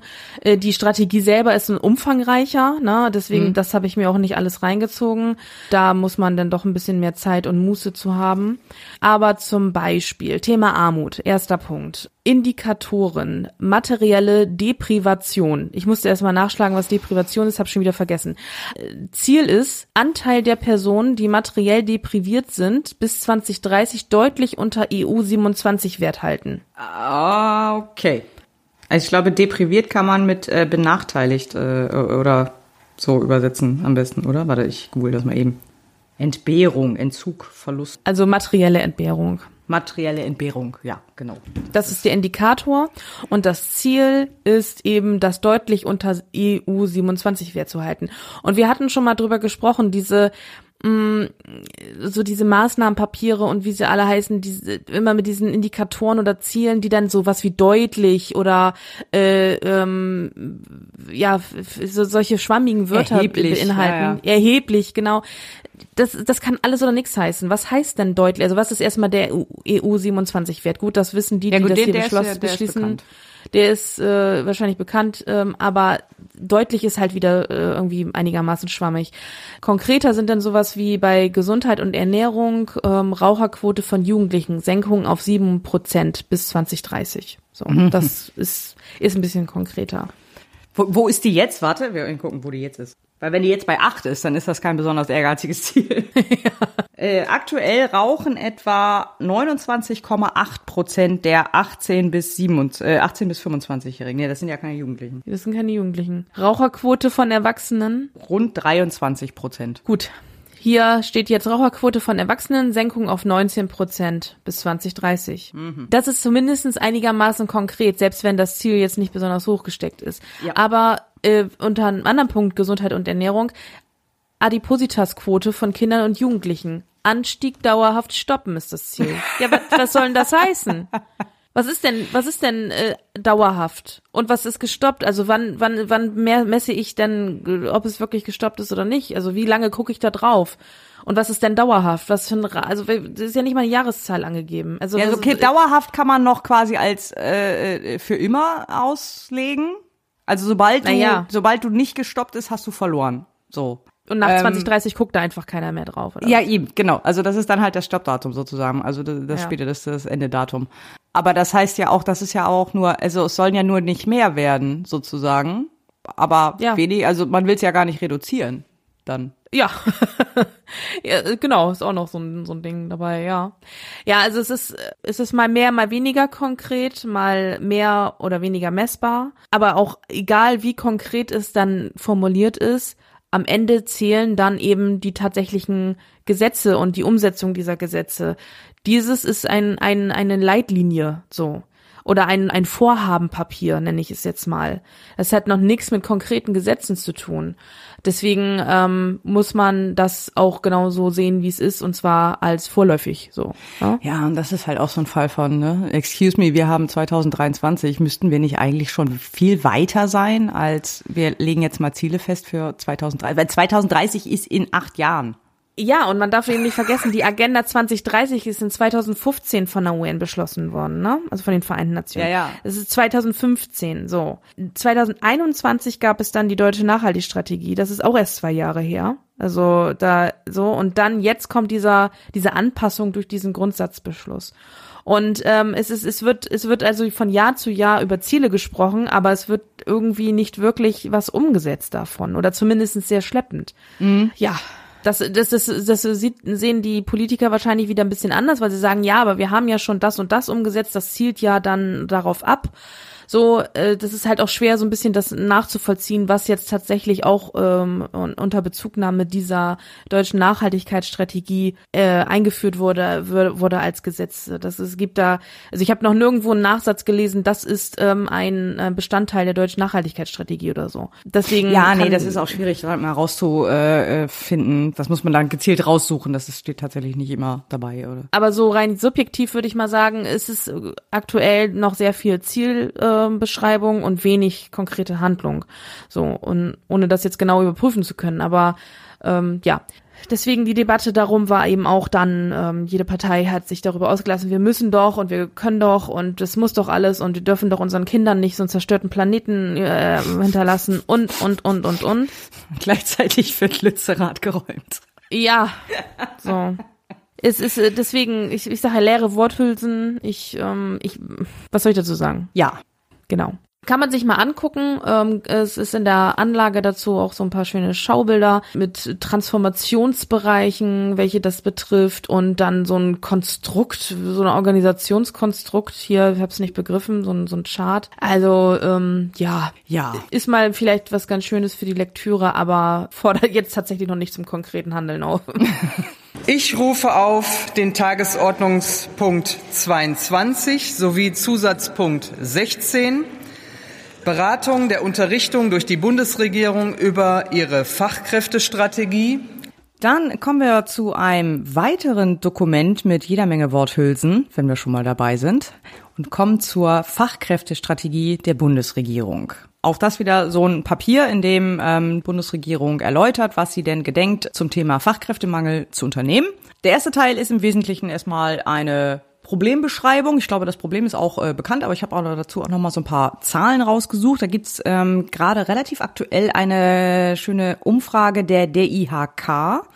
Die machen ja regelmäßig auch diese Konjunkturumfrage und dann war das ein, ein Teil davon, äh, nämlich eine Befragung, wie sich der Fachkräftemangel in den Unternehmen auswirkt. Daran haben 22.000 Unternehmen teilgenommen äh, an dieser an dieser Umfrage der DIHK. Das ist also eine relativ große Stichprobe und äh, die hat ergeben, dass äh, 53 Prozent der Unternehmen sagen, dass sie Probleme haben, Stellen zu besetzen. In 2021, also ein Jahr davor, waren es noch 51 Prozent. Also über die Hälfte haben Probleme dabei, Stellen zu besetzen. Dabei sind interessanterweise die dualen Ausbildungsberufe die Berufe, die die meisten Probleme verursachen, nämlich 48 Prozent der Stellen, die schwierig zu besetzen sind oder lange dauern, bis sie besetzt werden, sind halt duale Ausbildungsberufe. Ne, man, man spricht ja oft oder es wird oft so getan, dass, äh, dass dann irgendwie ähm, gerade Hochschulabschlüsse, Akademiker Mangelware sind, gerade wenn wir von Informatikern reden oder äh, ähnlichen Berufen. Hochschulabschlüsse kommen aber tatsächlich erst auf Platz vier mit 33 Prozent. Also der, der, der Hauptpunkt ist tatsächlich duale Ausbildungsberufe, gefolgt von Schulabgängern, also neue Azubis zu finden. Das sind da die, die in drei Jahren in die erste Kategorie fallen. Quasi. Also wenn Ja. du schon keine Azubis findest, dann findest du logischerweise ein paar Jahre später auch keine Leute, die äh, die dualen Ausbildungsberufe ausüben können. ja. Also das sind wirklich die beiden, ähm, die beiden Berufe, die wirklich am meisten Probleme verursachen. Fachwirt und Meisterabschlüsse sind dann auch noch direkt daneben. Und selbst ähm, alle Berufe, wo du für, für die du keine Ausbildung brauchst, also Hilfskräfte, einfache Tätigkeiten und so weiter. Selbst da ist es bei 31 Prozent der Stellen schwierig, diese zu besetzen. Das ist schon, das ist eine Ansage, würde ich sagen. So, die Bundesregierung erkennt das auch, also sieht das auch, ähm, hat das Problem an der Stelle auch soweit erkannt und sie identifiziert die drei großen D als Treiber dieser Entwicklung, nämlich Demografie, Digitalisierung und Dekarbonisierung. Äh, okay. Ja, okay, ja. Demografie kann ich, ist ja noch klar. Genau, Demografie ist relativ easy. Das ist halt die äh, bekannte Feststellung, dass äh, die Boomer-Generation, also die älteren, äh, die geburtenstarken Jahrgänge jetzt so nach und nach in Rente gehen und danach nicht genug Leute nachgekommen sind. So, das ist die demografische Entwicklung, die ist ja auch lang und breit diskutiert. Digitalisierung ist so ein bisschen kontraintuitiv, glaube ich, weil ähm, man, man denkt ja immer, ach Mensch, ja, hier, wenn alles digitalisiert und alles automatisiert, dann brauchst du ja weniger Leute. Das stimmt aber nur, wenn du die, das digitale System auf der grünen Wiese bei Null anfängst. Wenn du ein bestehendes System, ein bestehendes Organisation oder ein bestehendes Unternehmen von einer analogen und papiergebundenen Arbeitsweise auf eine digitale umbauen möchtest, dann ist das erstmal nur mehr Arbeit. Ja, das, das kennt man ja schon im kleinen Rahmen aus dem eigenen, äh, vom Arbeit, eigenen Arbeitgeber oder ähnliches, dass das eben so viel, das macht in, im ersten Schritt immer sehr viel Arbeit, also du brauchst Genau. viel mehr Manpower, das alles umzusetzen und dann irgendwann später, wenn das alles etabliert ist und läuft, dann kann man eventuell an der einen oder anderen anderen Stelle ähm, Kapazitäten wieder einsparen. Aber das ist ähm, Richtig. der Weg dahin ist lang. Genau, der Weg dahin ist lang und die Energie, also die die, äh, die Effizienzsteigerung und die Automatisierungseffekte und so weiter, die hast du tatsächlich immer erst ganz am Ende. Ja. Das ist ja mein mein mein täglich Brot, also mein Hauptjob beschäftigt sich damit, äh, äh, ein Unternehmen zu digitalisieren und also da könnte ich jetzt auch so aus dem Stand irgendwie so fünfstündige Vorträge drüber halten, mache ich jetzt nicht. Aber das ist halt tatsächlich und deswegen ist Digitalisierung ist tatsächlich ähm, hier schon an der richtigen Stelle, denn was dann auch nämlich durch die Digitalisierung passiert, äh, ist, dass sich Qualifikationen verändern oder Qualifikationsanforderungen und Anforderungsprofile ändern. Du kannst nicht, wenn du irgendwie in den 80ern oder so einen bestimmten Bürojob gelernt hast, dann ist es nicht sehr wahrscheinlich, dass du den heute noch genauso ausführen kannst. Oder auch nur, wenn du den vor 20 Jahren gelernt hast. Sehr viele Menschen haben wahnsinnige Probleme, sich mit diesen ganzen neuen Programmen auseinanderzusetzen, die sie jetzt ständig bedienen müssen.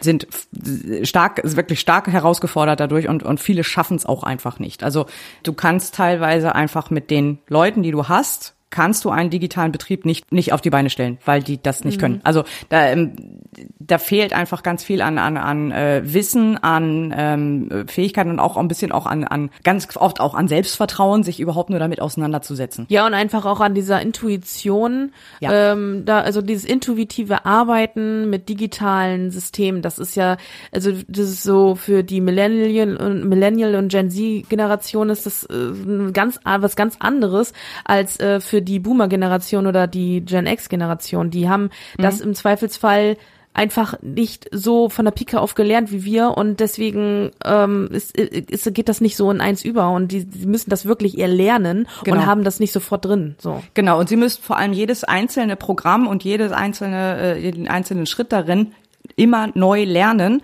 weil sie, äh, wenn du das nicht von der Pika an gelernt hast, äh, nicht in der Lage sind, die Bedienkonzepte von anderen Programmen auf neue zu übertragen. Ja. Äh, so, das ist dann jedes Mal für dich eine komplett neue Welt. Äh, so, ich kann mich da selber auch schlecht reinversetzen, aber ich sehe das halt immer wieder auch, ähm, dass das einfach so ist und dass einfach der Schulungsaufwand für manche Leute bei einer Software wahnsinnig hoch ist, auch wenn sie eigentlich wo, wo andere Leute sagen würden, ja, aber die sieht doch genauso aus wie die, dann musst du einfach nur, ist doch fast dasselbe. So, also aber da viele Leute können das nicht. Also da ist eine ganz große Weiterbildungslücke und ein ganz großer Weiterbildungsbedarf in den Unternehmen.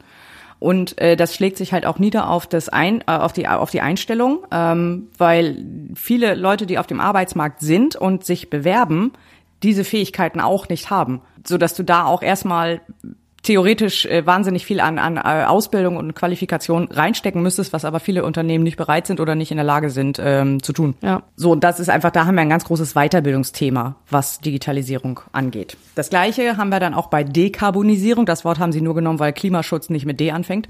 ähm, das heißt einfach nur, dass der Umbau von Wirtschaftszweigen einfach erstmal ein großes Auftragsvolumen für bestimmte Dinge erzeugt. Ne? Ich sag mal äh, als Beispiel einfach hier äh, Einbau von Wärmepumpen, Installation von Solaranlagen. Das muss ja erstmal einer machen. So, da ist ja. einfach ein hohes Auftragsvolumen da, für, dies, für das es nicht genug Leute gibt. Das erzeugt dann eben Fachkräftemangel. Und auch ja, hier vor allem jetzt schon nicht und mit den ambitionierten Zielen, äh, die man dann hat, um den Klimawandel zu stoppen im besten Falle, muss ja noch viel mehr. Da muss ja noch eine richtige Schippe draufgelegt werden an Windkrafträdern, an etc. Das, äh, dafür brauchst du ja noch viel mehr Leute als als wir jetzt brauchen und die haben wir ja jetzt schon nicht. Äh, richtig, ganz ja? genau. Und auch da gleiches Problem, wieder in anderen Berufen dann, äh, dass auch da sich einfach Qualifikationen dadurch ändern, äh, weil sich die Technik ändert und dann nicht die Leute dafür nicht ausgebildet sind. Auch da haben wir einfach durch die durch die neuen Klimaschutzmaßnahmen, durch die neue Technologie, die eingeführt wird, hast du auch da einfach einen hohen Weiterbildungsbedarf, der irgendwie gehandelt und gemanagt werden muss. So, genau, das ähm, sieht halt, wie gesagt, diese drei großen D, sieht die Bundesregierung als äh, die Treiber dieser Entwicklung äh, und äh, stellt fest oder stellt in Aussicht, äh, dass bis 2026 die Zahl der Erwerbstätigen im Saldo nochmal um 200.000 Leute zurückgehen wird. Das ist halt dieser demografische Effekt. Und dann 240.000 Arbeitsplätze nicht besetzt werden können, weil eben die Leute fehlen. Und das ist einfach richtig viel. 240.000 Arbeitsplätze. Das sind mehrere Konzerne. Man denkt immer, das ist, äh, also ist ja gar nicht so viel, aber man, wir sind ja irgendwie, äh, wie viel sind wir? 82 Millionen deutsche Bundesbürger? Äh, ich glaube 84 mittlerweile. 84 Millionen? genau. Und man denkt dann immer, ja, 240.000. Ja, aber von den 84 Millionen sind auf dem aktiven Arbeitsmarkt ja nur, lass mich jetzt lügen. Äh, ich glaube sowas um 7 und 37, 34, 35. Genau, also die Irgendwas Hälfte Mitte 30. So, genau. Ja, Nicht mal äh, weniger als weniger als die Hälfte der der Bundesbürger und dann und dann sind wieder 240.000 viel so in Relation gesehen. Also das ist dann Ja, vor allem rechne Ähm, mal in Unternehmen. 240.000 Leute. Also wenn du jetzt mal, ich weiß, nicht, wie viele Leute arbeiten bei Mercedes?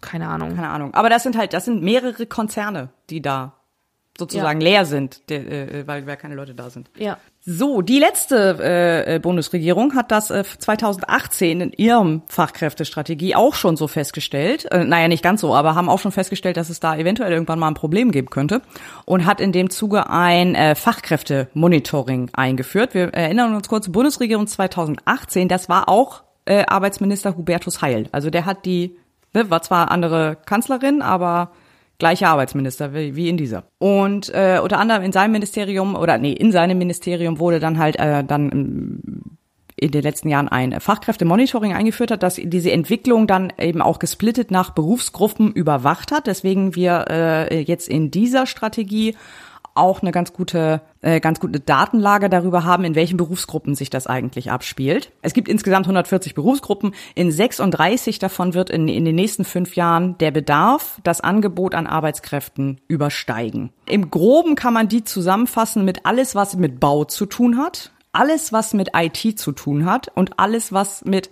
Handwerk, Pflege und Gesundheit zu tun hat.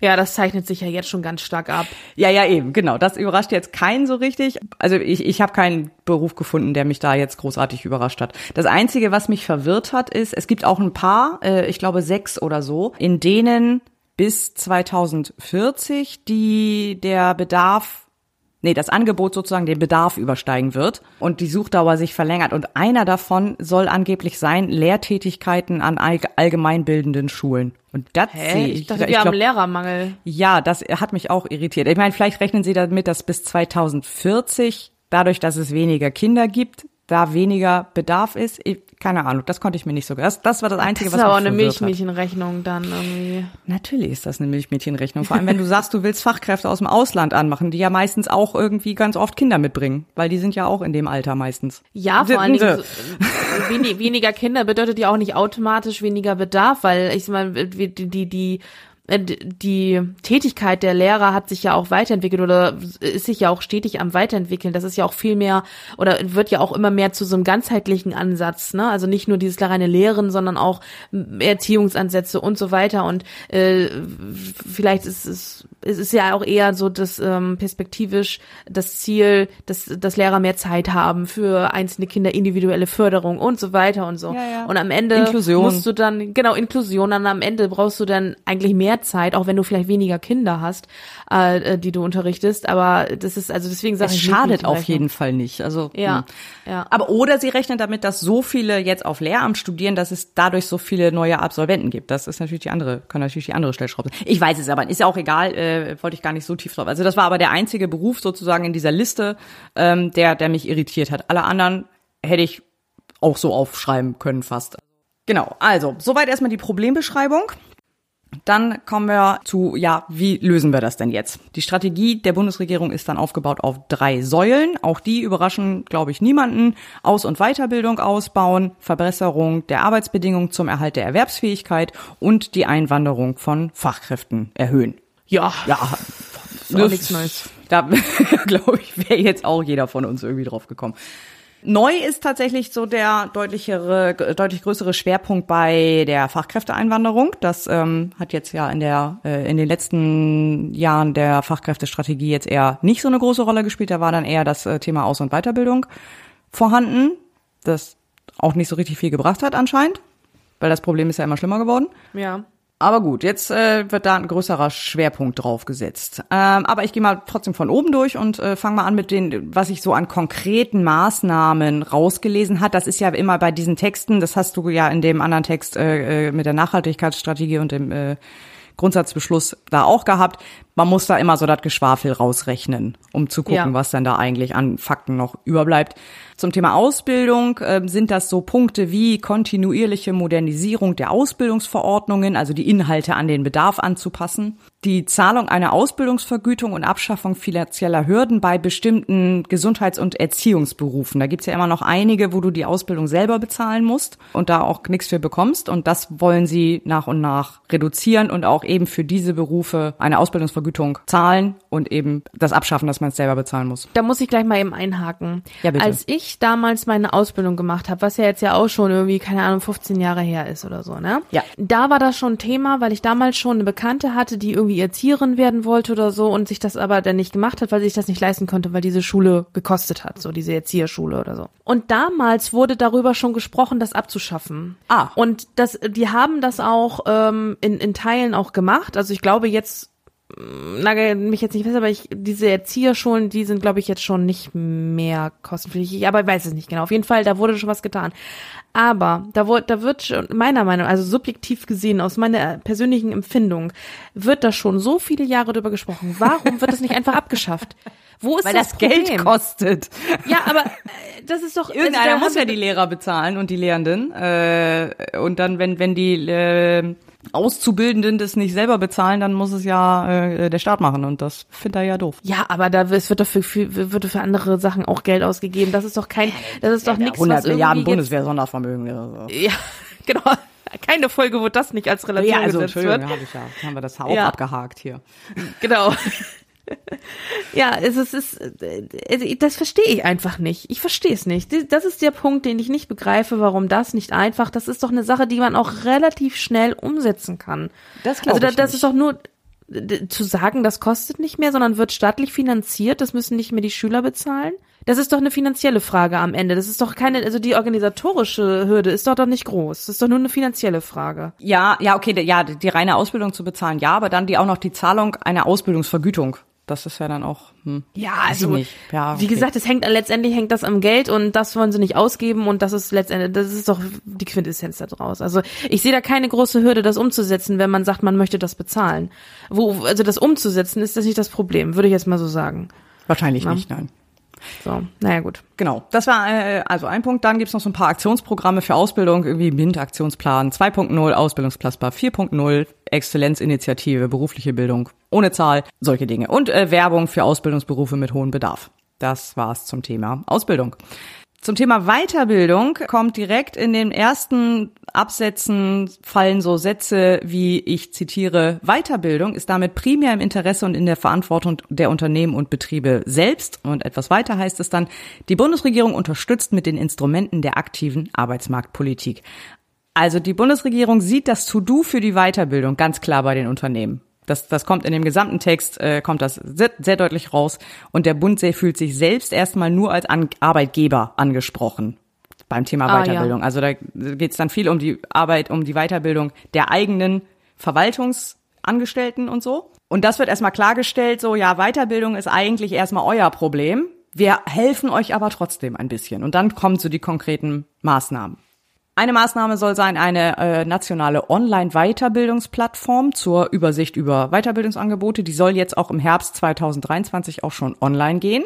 Dann will man Weiterbildungsbedingungen für Arbeitssuchende verbessern. Äh, das, ist im Rahmen des äh, Bürgergeld, äh, soll das schon passiert sein. Also dieses To-Do er, erklärt man auch direkt für erledigt.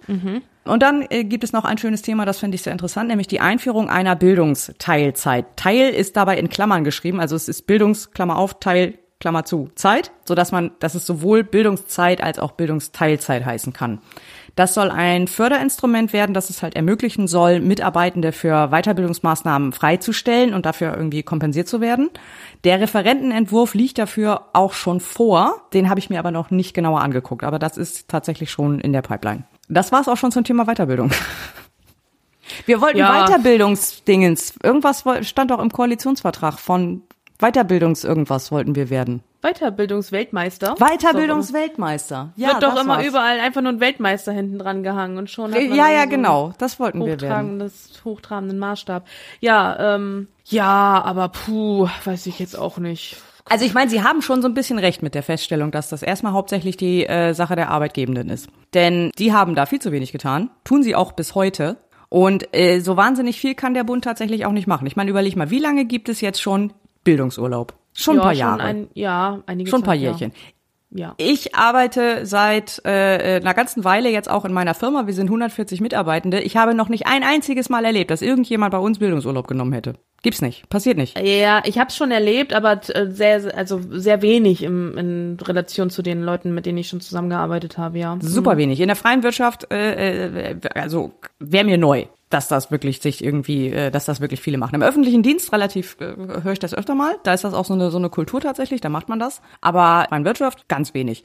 Und der Bund kann ja an der Stelle nicht mehr machen, als diesen Rechtsanspruch zu stellen. So, du kannst die Leute ja nicht zwingen, das zu machen. Ne, das heißt Ja. also, das ist eine, das ist eine Kulturfrage. Also in den meisten, auch bei uns zum Beispiel, ist es halt einfach, die Leute machen es nicht, weil sie nicht schief angeguckt werden möchten. So, äh, wie Ja. du nimmst Bildungsurlaub. Das ist dann, ne, das ist- wird sich doch vor der Arbeit drücken. So. Und Das selbst ist- wenn dir das wenn du so egal eine- ist, hast du einen vollen Schreibtisch, weil du irgendwie zu viel äh, Personalausfall hast oder sonst irgendwas Richtig. und hast einfach jetzt schon irgendwie, bevor du diese Woche Bildungsurlaub äh, Urlaub antrittst, ähm, hast du jetzt schon sozusagen das Ende des Bildungsurlaubs im Blick und denkst dir, scheiße, mein Schreibtisch wird noch voller und äh, oder oder die Arbeit macht sich nicht von selbst und so weiter, diese Gedanken, die dann kommen. Ganz und genau. die, denn am Ende nützt es einem dann doch irgendwie auch nichts, weil man dann auch nicht wirklich sich darauf konzentrieren kann. Und ähm, das ist, das ist so ein, so ein Ding aus mehreren. Genau, da kommen so ganz viele Sachen zusammen und es, es muss halt, das ist alles eine Kulturfrage in den Unternehmen. Wenn das nicht, wenn die Weiterbildung nicht Teil der Unternehmenskultur ist, dann kann der Bund machen, was er will. So, also das, Ja. da passiert, das passiert einfach nicht. Ja, und dann ist es halt auch so, wenn man sich überlegt, Bildungsurlaub, jetzt nur um am- bei dem Beispiel zu bleiben, auch da, es ist dafür ja gedacht, dass man sich ähm, mit etwas bildet, was nicht primär mit dem eigenen Beruf zu tun hat. Na, also das ist ja so dieses, ich nehme eine Woche Bildungsurlaub und mache einen VHS-Kurs oder so. Na, Ja. dieses. Aber wenn man jetzt mal, das ist ja so von so von so Schreibtischarbeitenden, wie wir es sind, ja, vielleicht auch noch mal so eher, dass das eher machbar ist. Aber wenn ich jetzt mal an irgendwie so einen Handwerker denke, die haben Arbeit bis nach Meppen. Ja. Na? Die müssen ja jetzt schon Kunden ohne Ende ablehnen, weil sie es einfach nicht schaffen, weil sie einfach zu wenig Leute haben, ja jetzt schon. So. Und ähm, wenn denn da irgendjemand ankommt und sagt, ich mache jetzt eine Woche Bildungsurlaub, um einen Spanischkurs an der VHS zu machen, das ist doch einfach nicht realisierbar. ja? Muss man einfach mal so sagen. Nee, eben, also es ist halt, ähm, ja, und das ist halt eben, wird halt auch mit anderen ähm, Maßnahmen, wird das aber dann ähnlich laufen. Also auch so eine Bildungsteilzeit oder eben andere Fördermaßnahmen äh, oder andere Rechtsansprüche auf bestimmte Dinge ähm, werden halt nicht umgesetzt, wenn das eben im Unternehmen nicht auch machbar und äh, äh, gewünscht und unterstützt wird. Ja. Insofern, wie gesagt, ähm, kann man das kann man das so stehen lassen. So, das war der Punkt Weiterbildung. Dann ähm, gibt's noch einen, den weiteren Punkt. Ich habe den mal für mich überschrieben mit mehr Leute ranholen. Weil es geht nicht nur um Fachkräfteeinwanderung, äh, es geht zu einem sehr großen Teil in dieser Strategie auch darum, mehr Frauen in Teilzeit zu holen. In Teilzeit oder in Vollzeit? Äh, in Vollzeit, Entschuldigung. Ich meine natürlich in Vollzeit. Ähm, das ist halt so das Übliche mit, ja, äh, ja Anreize hier und äh, äh, Unterstützung da und so weiter. Wir stärken dieses und so. Ähm, es gibt zum Beispiel Erwerbsanreize im Steuerabgaben- und Transfersystem. Es wird aber nicht näher ausgeführt, was das genau bedeuten soll. Ähm, es soll auch eine Weiterentwicklung der Familienbesteuerung passieren. Brückenteilzeit soll weiter gestärkt werden. Äh, Flexibilisierung der Arbeitszeit und oh, das sind alles so Sachen, die wir auch schon öfter gehört haben.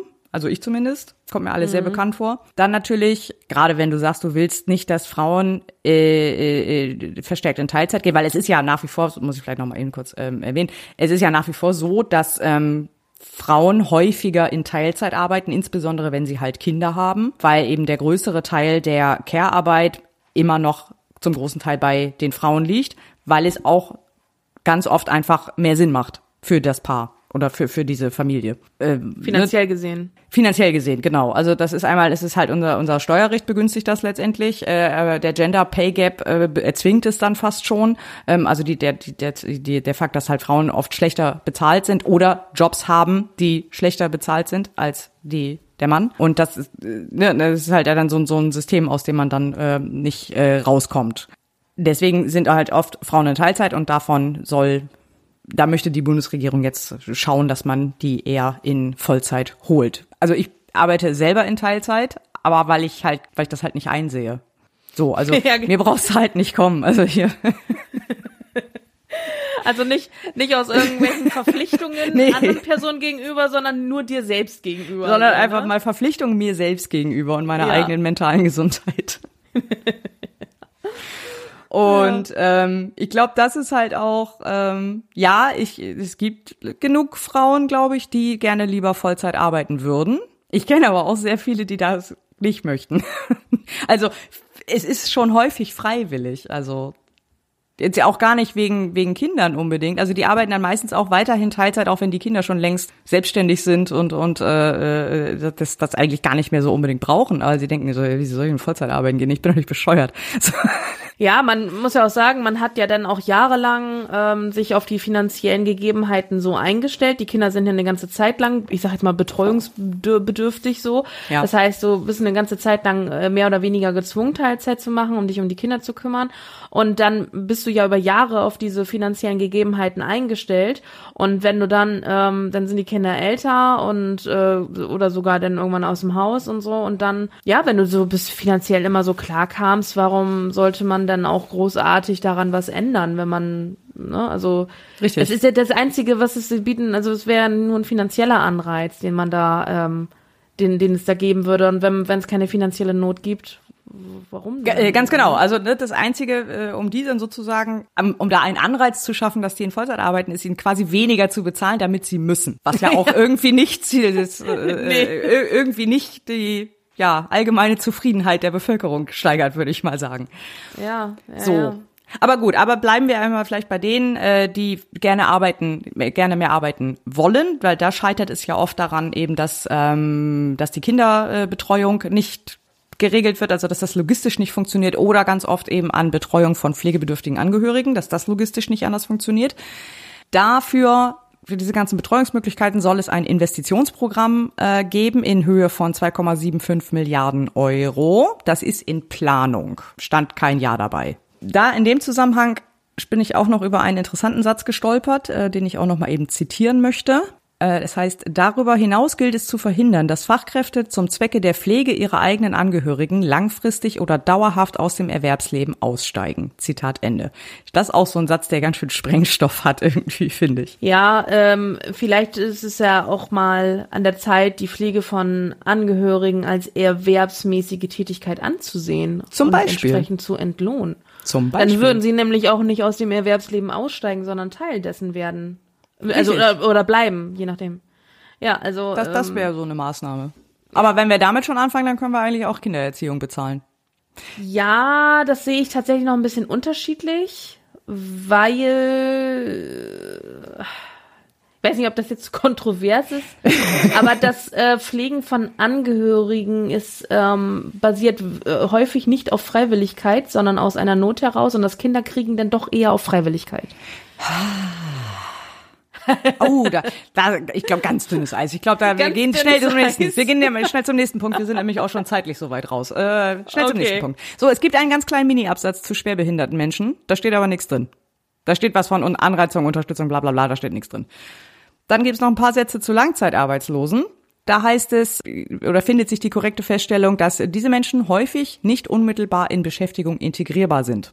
Weil wenn, dann wäre es auf diesem Arbeitsmarkt, hätten sie längst einen Job. So, also da ist irgendwas, da gibt es irgendwelche Gründe, warum die Langzeit äh, für lange Zeit eben keinen Job haben.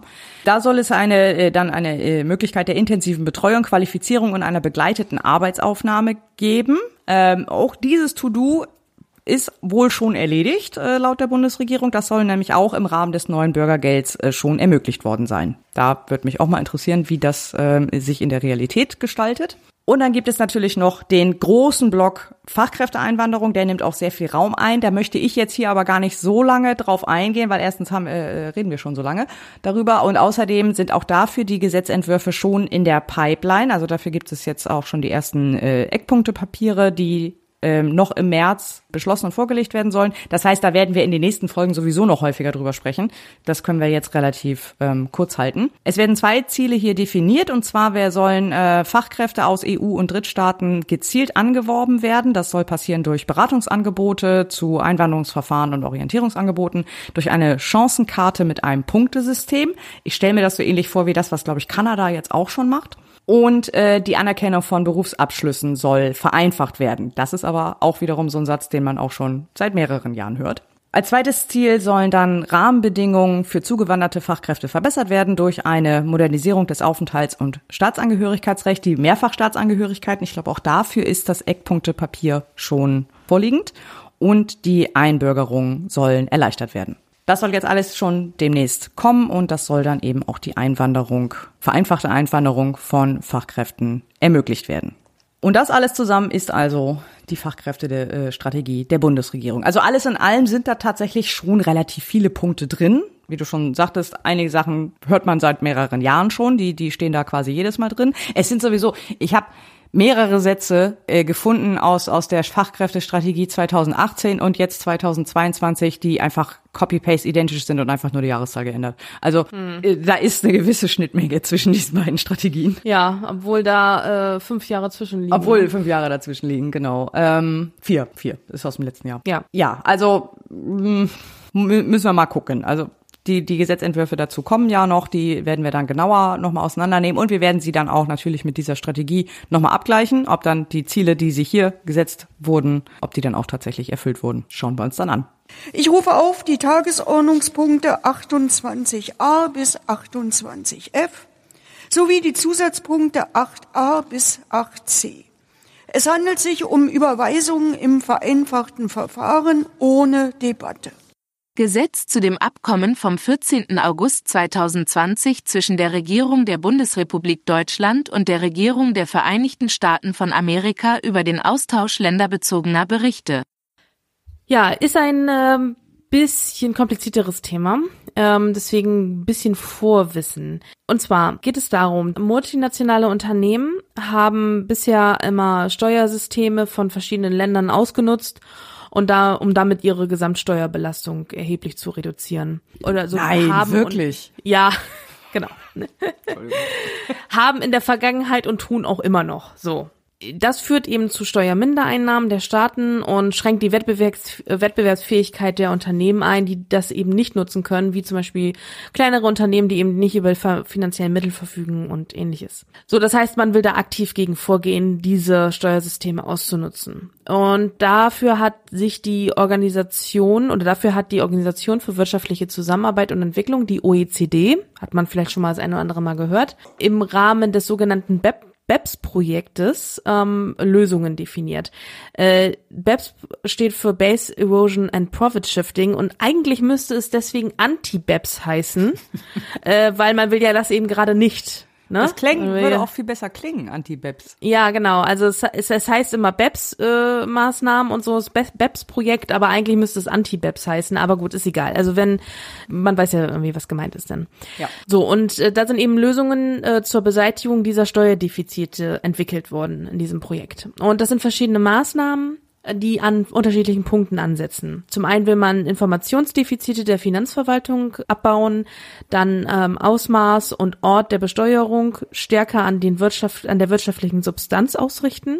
Ähm, also da geht's gerade um diese ähm, Online-Händler, die dann eben in aller Welt verkaufen, aber nur an einem Sitzort, wo sie ne, in Niedrigsteuerland ihren Sitz ähm, etabliert haben und dann da nur äh, Niedrigsteuern bezahlen, aber halt ihre Produkte überall auf der Welt vertreiben und das möchte man also eben in, äh, stärker daran orientieren, wo vertrieben wird oder in welchen Ländern verkauft wird. Und dann will man die Kohärenz der verschiedenen Steuersysteme der Staaten erhöhen und ähm, international gegen unfairen Steuerwettbewerb vorgehen. So, dieses BEPS-Projekt hat deswegen Aktionspunkte, die das eben äh, beinhalten diese Themen und einer dieser Aktionspunkte, nämlich Nummer 13, sieht eine Verbesserung der Verrechnungspreisdokumentation vor. Das sind also internationale Transaktionen zwischen den Gesellschaften einer Unternehmensgruppe und den äh, Austausch länderbezogener Berichte zwischen den teilnehmenden Staaten. Das ist der sogenannte Country-by-Country Report. Das bedeutet, äh, dass Unternehmen aber in einer bestimmten Größenordnung, ähm, wenn nämlich die, die Konzernumsatz mindestens äh, 750 Millionen haben und international tätig sind,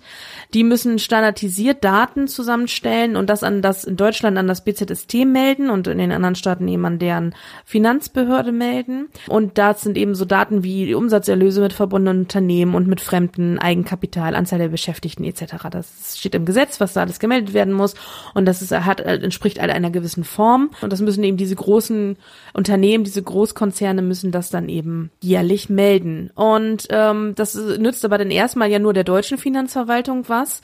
Und äh, um diese Information zwischen den Unternehmen und über die Ländergrenze äh, auszutauschen, braucht es eben einen äh, automatischen Informationsaustausch zwischen den Ländern. So, damit die Finanzverwaltung sich dann eben da kurzschließen können. So, damit diese Länderberichte dann äh, eben international automatisch ausgetauscht werden können, müssten zwischen den Ländern Vereinbarungen getroffen werden. So, ne, wie, wie bei allen anderen internationalen Geschichten eben auch. So, und jetzt geht es konkret um USA. Und zwar hat USA diese Vereinbarung bisher äh, nicht unterzeichnet. Aber zwischen Deutschland und USA gibt es ein Regierungsabkommen über den Austausch dieses, dieser länderbezogenen Berichte, in dem dieser Informationsaustausch vereinbart wurde. Also man hat das also in einem, in einem Regierungsabkommen vereinbart und nicht in so einem mehrseitigen Vertrag. Das sind so zwei verschiedene Möglichkeiten und man hat ein Regierungsabkommen.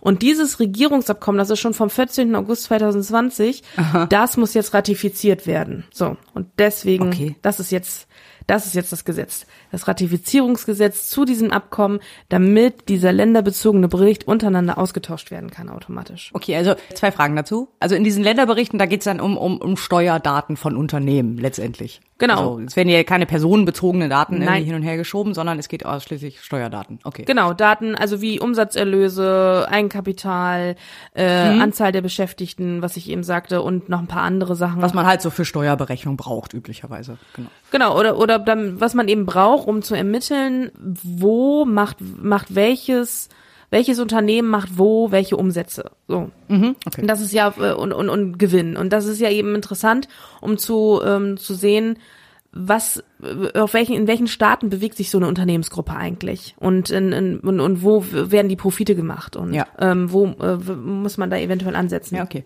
Und äh, zweite Frage, wissen wir, warum das jetzt so lange gedauert hat? Weil alles lange dauert, was ratifiziert werden muss, keine Ahnung. Ach so. Ja, also man, man darf nicht vergessen, das sind halt ähm, 100, ähm, nee, ich weiß gar nicht, wie viele Länder das sind die teilnehmenden Staaten dieser länderbezogenen Berichte und äh, die müssen alle sozusagen einzeln ähm, diese diese Abkommen untereinander vereinbaren. Also jeder ne? mit jedem quasi. Ja, also so, genau, so mehr oder weniger. Also oh, ähm, äh, äh, ich weiß jetzt ehrlich gesagt nicht genau, ob es da auch noch so ein, so, ein, so, ein, so ein Gesamtpool gibt, wo man sagen kann, wir Deutschland machen mit den und den Ländern, aber anscheinend sind das ja auch einzelne Länder untereinander, jetzt hier in diesem Fall zum Beispiel Deutschland und USA. Und ja. ich denke, das dauert eben alles so ein bisschen seine Zeit, bis das dann, damit dass jedes Land untereinander eben diese, äh, diesen automatischen, das geht ja vor allen Dingen auch um den automatischen Informationsaustausch, dann vereinbart mhm. wurde. Genau. Okay. Ja, und das ist eigentlich Inhalt des Ganzen. Das klingt natürlich alles immer, also das ist ohne ohne gewisses Vorwissen kann man das nicht verstehen, was die da, was da mhm. in diesem Gesetzesentwurf geschrieben wird. Aber letztendlich geht's einfach nur um eine Ratifizierung eines schon seit äh, mehreren Jahren bestehenden Abkommens, um diese länderbezogenen Berichte untereinander austauschen zu können. Okay, ja, das wusste ich auch noch nicht, dass ähm, da so ein System aufgebaut wird gerade. Ja, das ist schon ein paar Jahre länger in Gange. Ähm, mhm. Und das, äh, ja, es wird immer mehr. Also diese, diese Überwachung der internationalen Tätigkeiten und das ähm, äh, daraus ähm, ableitende Steuermaßnahmen der einzelnen Staaten wird immer, wird immer größer. Also man will immer mehr dagegen vorgehen, dass Steuersysteme ausgenutzt werden oder sogar ähm, ja so Steuerschlupflöcher irgendwie ähm, etabliert werden oder erschaffen werden, mehr oder weniger. Das will man immer mehr, mehr aus, ähm, also mehr immer weiter dezimieren. Ja, okay. Aber wichtige Frage in dem Bereich natürlich, ich weiß nicht, ob du das weißt, das hat jetzt wahrscheinlich in, in, in dem äh, Abkommen jetzt auch keine Rolle gespielt. Äh, aber hast, hast, weißt du zufällig, ob so Länder wie Panama auch daran teilnehmen? an nee, also diese, nee, ne? Ähm, diese Niedrigsteuerländer, die stehen quasi auf der Blacklist. Ach so, okay. Genau. Ähm, ich guck mal gerade ähm, da teilnehmende Staaten. Das sind momentan an der Zahl 68 teilnehmende okay. Staaten. Mhm also womit mit denen Deutschland den Informationsaustausch hat. Und da kommt dann eben noch USA jetzt dazu. Panama ist hier bekanntlich nicht drin. Nein, hätte mich jetzt auch echt überrascht. Aber Irland zum Beispiel. Irland ist ja auch noch ein Niedrigsteuerland. Und die Cayman Islands. Also die kriegen keine länderbezogenen Berichte, aber wir erhalten die länderbezogenen Berichte von den Cayman Islands. Ja, also doch, so ein paar Niedrigsteuerländer sind dann dort auch bei. Da gestalten sich wahrscheinlich die Ja. Verhandlungen auch ein bisschen schwieriger. Ja, Ja, sehr schön. Ja, was war sonst noch? Ja, dann haben wir tatsächlich doch zwei Gesetze in äh, zweiter, dritter Lesung noch verabschiedet. Äh, deutlich weniger als die letzten Male, aber zwei waren es immerhin. Und zwar die Umwandlungsrichtlinie war noch einmal in der finalen Beratung. Das war der zweite Versuch. Wir erinnern uns an die letzte Folge. Da sollte die ja schon mal abgestimmt werden. Ist aber daran gescheitert, dass ähm, der Bundesrat die nicht mit auf die Tagesordnung sitzen sollte, konnte und es deswegen nicht rechtzeitig in Kraft getreten worden wäre. Dann hätte es einen Konflikt, Terminkonflikt gegeben und das wäre ganz schlimm gewesen. Deswegen wurde es wieder abgesetzt. Hintergrund war auch einige Trojaner, die damit eingebaut werden. Und an dieser Stelle muss ich natürlich unseren brandneuen Jingle einspielen.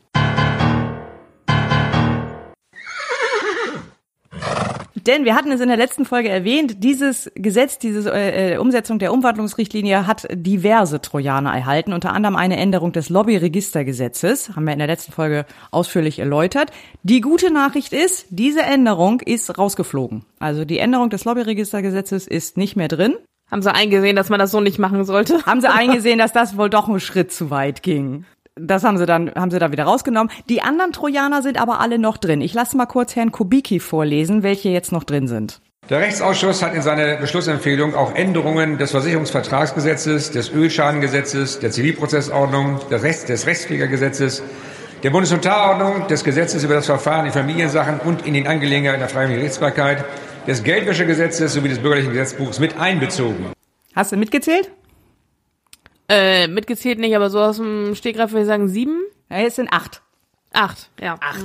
Genau. Also die sind alle noch drin. Wir haben das euch auf der äh, Unterseite Trojanergesetze auf äh, parlamentsrevue.de äh, habe ich die nochmal alle genau aufgelistet, welche das äh, welche da jetzt noch mit eingebaut sind. Ja. Genau. Dann gab es äh, noch einen AfD-Entwurf zur Änderung des Infektionsschutzgesetzes. Darin wollte man die Abschaffung der Massenpflicht im Fernverkehr und in den Krankenhäusern und überall da, wo noch Maskenpflicht herrscht aktuell.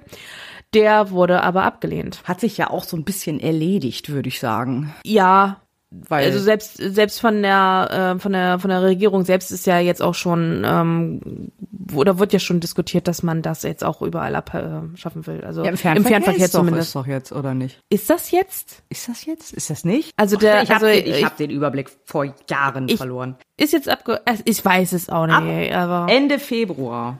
Ende Februar endet die Massenpflicht im Fernverkehr. ja, okay. Mhm. Aber ähm, die ähm, das äh, in Krankenhäusern ist dann ähm, und in Pflegeeinrichtungen wird dann Maskenpflicht wahrscheinlich noch sein.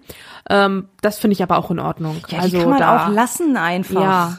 Also was, was ist doch, was soll denn das? Ist da hält man sich ja in der Regel auch nicht. Also der also ist immer so ein Besuch im Krankenhaus ist immer unangenehm. Der wird jetzt nicht dadurch noch unangenehmer. Mehr. Also der wird also oder, oder wird Ja, vielleicht noch, aber er ist sowieso schon nicht schön. Also da macht jetzt die Maske den Kohl nicht fett, sag ich jetzt mal auf Deutsch. Vor allem sind da lauter kranke Leute. Ja. Das mache ich doch zu meinem persönlichen Schutz schon, eigentlich. Ja.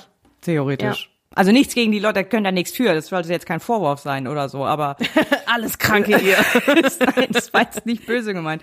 Aber hm, naja, egal, gut. Aber ist halt abgelehnt, ja, ist wurscht, ist so, ja, whatever. Dann haben wir noch einige Gesetze, die in erster Lesung in die Ausschüsse überwiesen wurden. Und zwar zum einen die Beschleunigung von Verwaltungsgerichtsverfahren im Infrastrukturbereich, Zum Kinderbetreuungsfinanzierungsgesetz eine Änderung schifffahrtsrechtlicher Vorschriften, eines Gesetzes zur Stärkung der Gerichte im, in Wirtschaftsstreitigkeiten. Dann Aufhebung besonderer Schutzmaßnahmen vor Covid-19 ist ebenfalls ein Gesetzentwurf der AfD. Aber nochmal ein anderer als der eben. Dann gab es noch weitere Berichte der Bundesregierung, und zwar den nationalen Bildungsbericht Die Start-up-Strategie der Bundesregierung. und einen Bericht zur Menschenrechtspolitik. Und damit kommen wir zum Ausblick. Und diesmal machen wir einen äh, etwas größeren Ausblick, denn wir blicken ja mal auf das äh, gesamte Jahr 2023, wie es im Januar guter Brauch ist. Schauen mal rüber zu den Kollegen von Frag den Staat. Die hatten ja vor einiger Zeit äh, die Vorhabenlisten der verschiedenen Ministerien angefragt, haben auch fast alle bekommen. Und äh, ich habe jetzt mal die Zeit äh, zwischen den Feiertagen genutzt und habe mir die mal genauer angeguckt und mal aufgelistet, was für Vorhaben da noch so mit auf der Liste standen. Denn einige waren tatsächlich äh, für 2022 und 2023. Und es sind ja auch noch einige Sachen aus 2022 übrig geblieben, die dann vielleicht irgendwann im Verlaufe dieses Jahres kommen. Also wir machen jetzt ein bisschen Ausblick darauf, was in diesem Jahr noch alles auf die Tagesordnung des Bundestags und damit eben auch auf unsere kommen wird. So, bevor wir damit anfangen, ähm, zwei Ministerien haben die Vorhabenlisten nicht rausgerückt. Äh, wir gehen jetzt einmal alle kurz in uns und überlegen, welche das wohl sein könnten. Und dann können wir das äh, hinterher auflösen.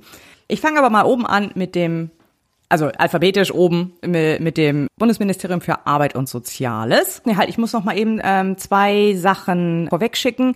In dieser Liste habe ich jetzt nur Sachen aufgenommen, die auch für den Bundestag relevant sind. Also da stand auch viel drin mit Verordnungen und irgendwelche Abkommen und so weiter, die aber äh, nicht durch den Bundestag müssen und deswegen für uns hier keine Rolle spielen. Die, die tauchen jetzt nicht mit auf.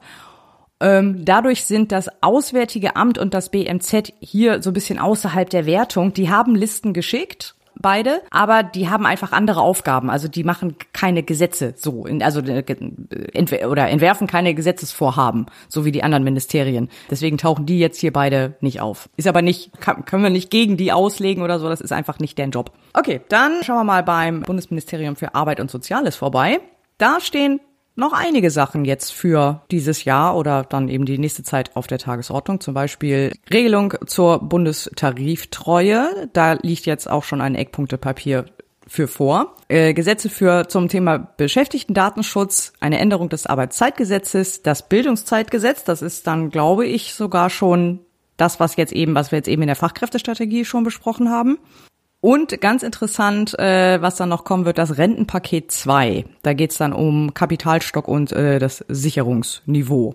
Außerdem noch eine Ratifizierung von einem äh, ILO-Übereinkommen. Da geht's um Arbeitsschutz in der Landwirtschaft. Dann die Vorhaben aus dem Bundesministerium für Bildung und Forschung. Und zwar soll da kommen ein Gesetz zur Weiterentwicklung der Agentur für Sprunginnovationen, Spring-D GmbH alles klar.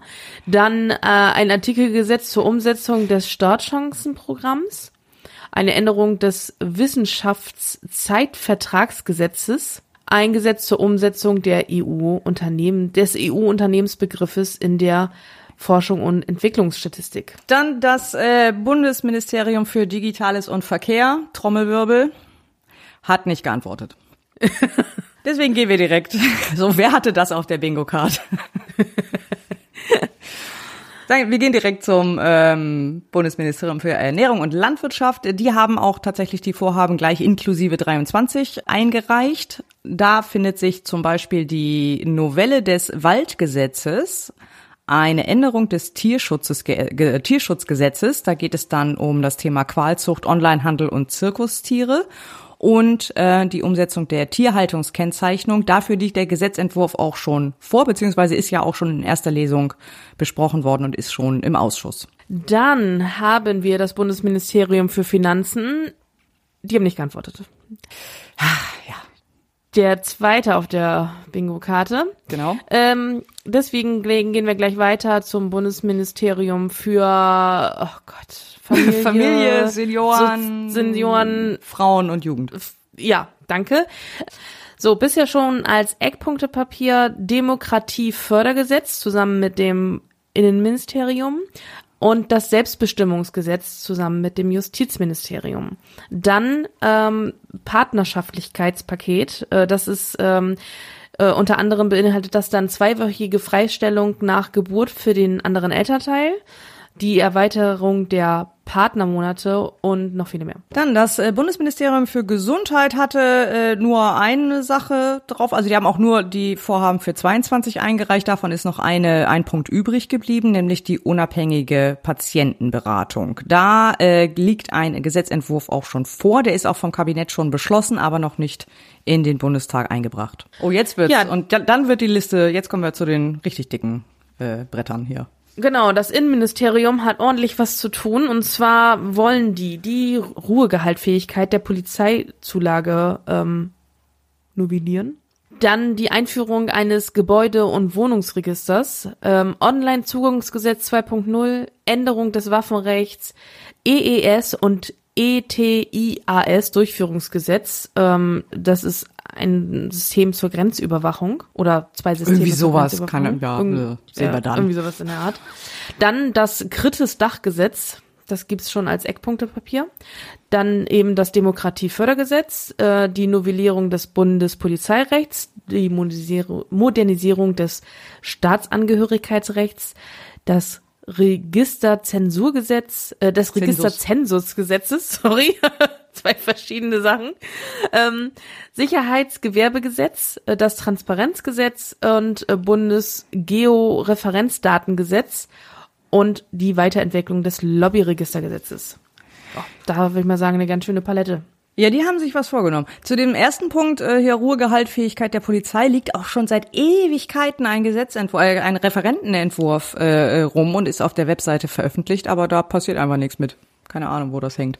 Gut, nächste Ministerium mit auch noch, noch mit einer recht umfangreichen Liste ist das BMJ. Die planen für das nächste Jahr noch die Verantwortungsgemeinschaft das äh, Selbstbestimmungsgesetz zusammen mit dem Familienministerium eine Novellierung des Namensrechts, die Aufnahme der sexuellen Identität in Artikel 3 des Grundgesetzes. Äh, das ist der, niemand darf wegen Dingen diskriminiert werden und so, glaube ich, ne? Äh, der Begriff Rasse soll dann auch da ersetzt werden. Außerdem soll auch die sexuelle Identität damit aufgenommen werden. Dann wollen sie noch einführen Quick Freeze statt der Vorratssta äh, Vorratsdatenspeicherung. Eine Änderung im Mietrecht soll noch umgesetzt werden. Äh, eine Reform des Sanktionenrechts, das ist auch schon begonnen. Dafür gibt's einen äh, Referentenentwurf, soweit ich weiß. Außerdem steht noch aus eine Reform der Quellen-TKÜ und der Online-Durchsuchung und die Umsetzung der Verbandsklage-Richtlinie. Dann haben wir das Bundesministerium für um, äh, Umwelt und Verbraucherschutz und die haben ein oder wollen ein Gesetz machen zur ähm, über den Einweg-Kunststofffonds. Der ist ja auch schon in Arbeit jetzt, wie wir gehört Ist haben. das genau? Ja, ja, das, das ist ist ja das, das, was genau. wir heute hatten. ja, die Liste habe ich im äh, Dezember gemacht, das wusste ich das noch nicht. Ja, genau. Ist ja egal. Zur Vollständigkeit halber muss das mit rein. Genau. Dann, ähm, weil wir sind ja im Jahre 2023 und deswegen kann man das ja dann auch schon mal äh, das eine oder andere abhaken vielleicht. Ähm, so, dann haben wir Klimaanpassungsgesetz und Umweltrechtsbehelfsgesetz. Genau, das Bundesministerium der Verteidigung plant noch ein Rüstungsexportkontrollgesetz zusammen mit dem Wirtschaftsministerium. Da gibt es auch schon einen Beteiligungsprozess, den findet man auf der Webseite vom Wirtschaftsministerium mit schon diversen Stellungnahmen. Dann eine Novellierung des Soldat Soldatinnen-Gleichstellungsgesetzes und weitere Änderungen soldatenrechtlicher Vorschriften. Ja, dann haben wir das äh, Wirtschafts- und Klimaministeriums, die haben eine Novellierung des Gebäudeenergiegesetzes auf dem Plan, äh, zusammen mit dem Ministerium für Wohnen, Wohnen, Städtebau und irgendwas Wohn- mit B. Genau. Und dann das eben genannte Rüstungsexportkontrollgesetz mit dem Verteidig Verteidigungsministeriums und die Novelle des Klimaschutzgesetzes. Ja, ich muss vielleicht kurz dazu sagen, ich habe ich habe hier in der Liste die ganzen Ministerien halt immer mit den Standardabkürzungen abgekürzt und ähm, das manchmal ein Ja. bisschen. ich weiß teilweise selber nicht mehr, wofür die stehen. Das, hm. Genau, und zu guter Letzt haben wir dann noch das äh, Bundesministerium für Wohnen, Städte, Stadtentwicklung, irgendwie Bauministerium halt. Ähm, die planen noch ein Vorkaufsrechtsänderungsgesetz und das besagte Gebäudeenergiegesetz zusammen mit dem BMWK. Ja, also wir werden nicht äh, untätig sein in dem Jahr. Auf jeden Fall wird einiges kommen. Nee, genau. Das heißt, wir haben auf jeden also Fall langweilig mal- wird's uns nicht. Langweilig wird's auf keinen Fall. Und wir haben schon mal ein To-Do für die De- Dezember-Folge, wo wir dann natürlich abhaken, was davon geschafft wurde und was nicht. Genau. Dann habe ich noch eine äh, Kleinigkeit, die ich auch noch erwähnen möchte, der, ähm, wo ihr auch selbst schauen könnt, wie das denn mit diesen ganzen Vorhaben vorangeht. Denn die Bundesregierung hat selber auch einen sogenannten Regierungsmonitor online gestellt. Den ähm, findet ihr unter einem Link, den ich jetzt hier nicht, also ich stelle den Link in die in die Show Notes. Den kann man nicht so gut einfach sagen.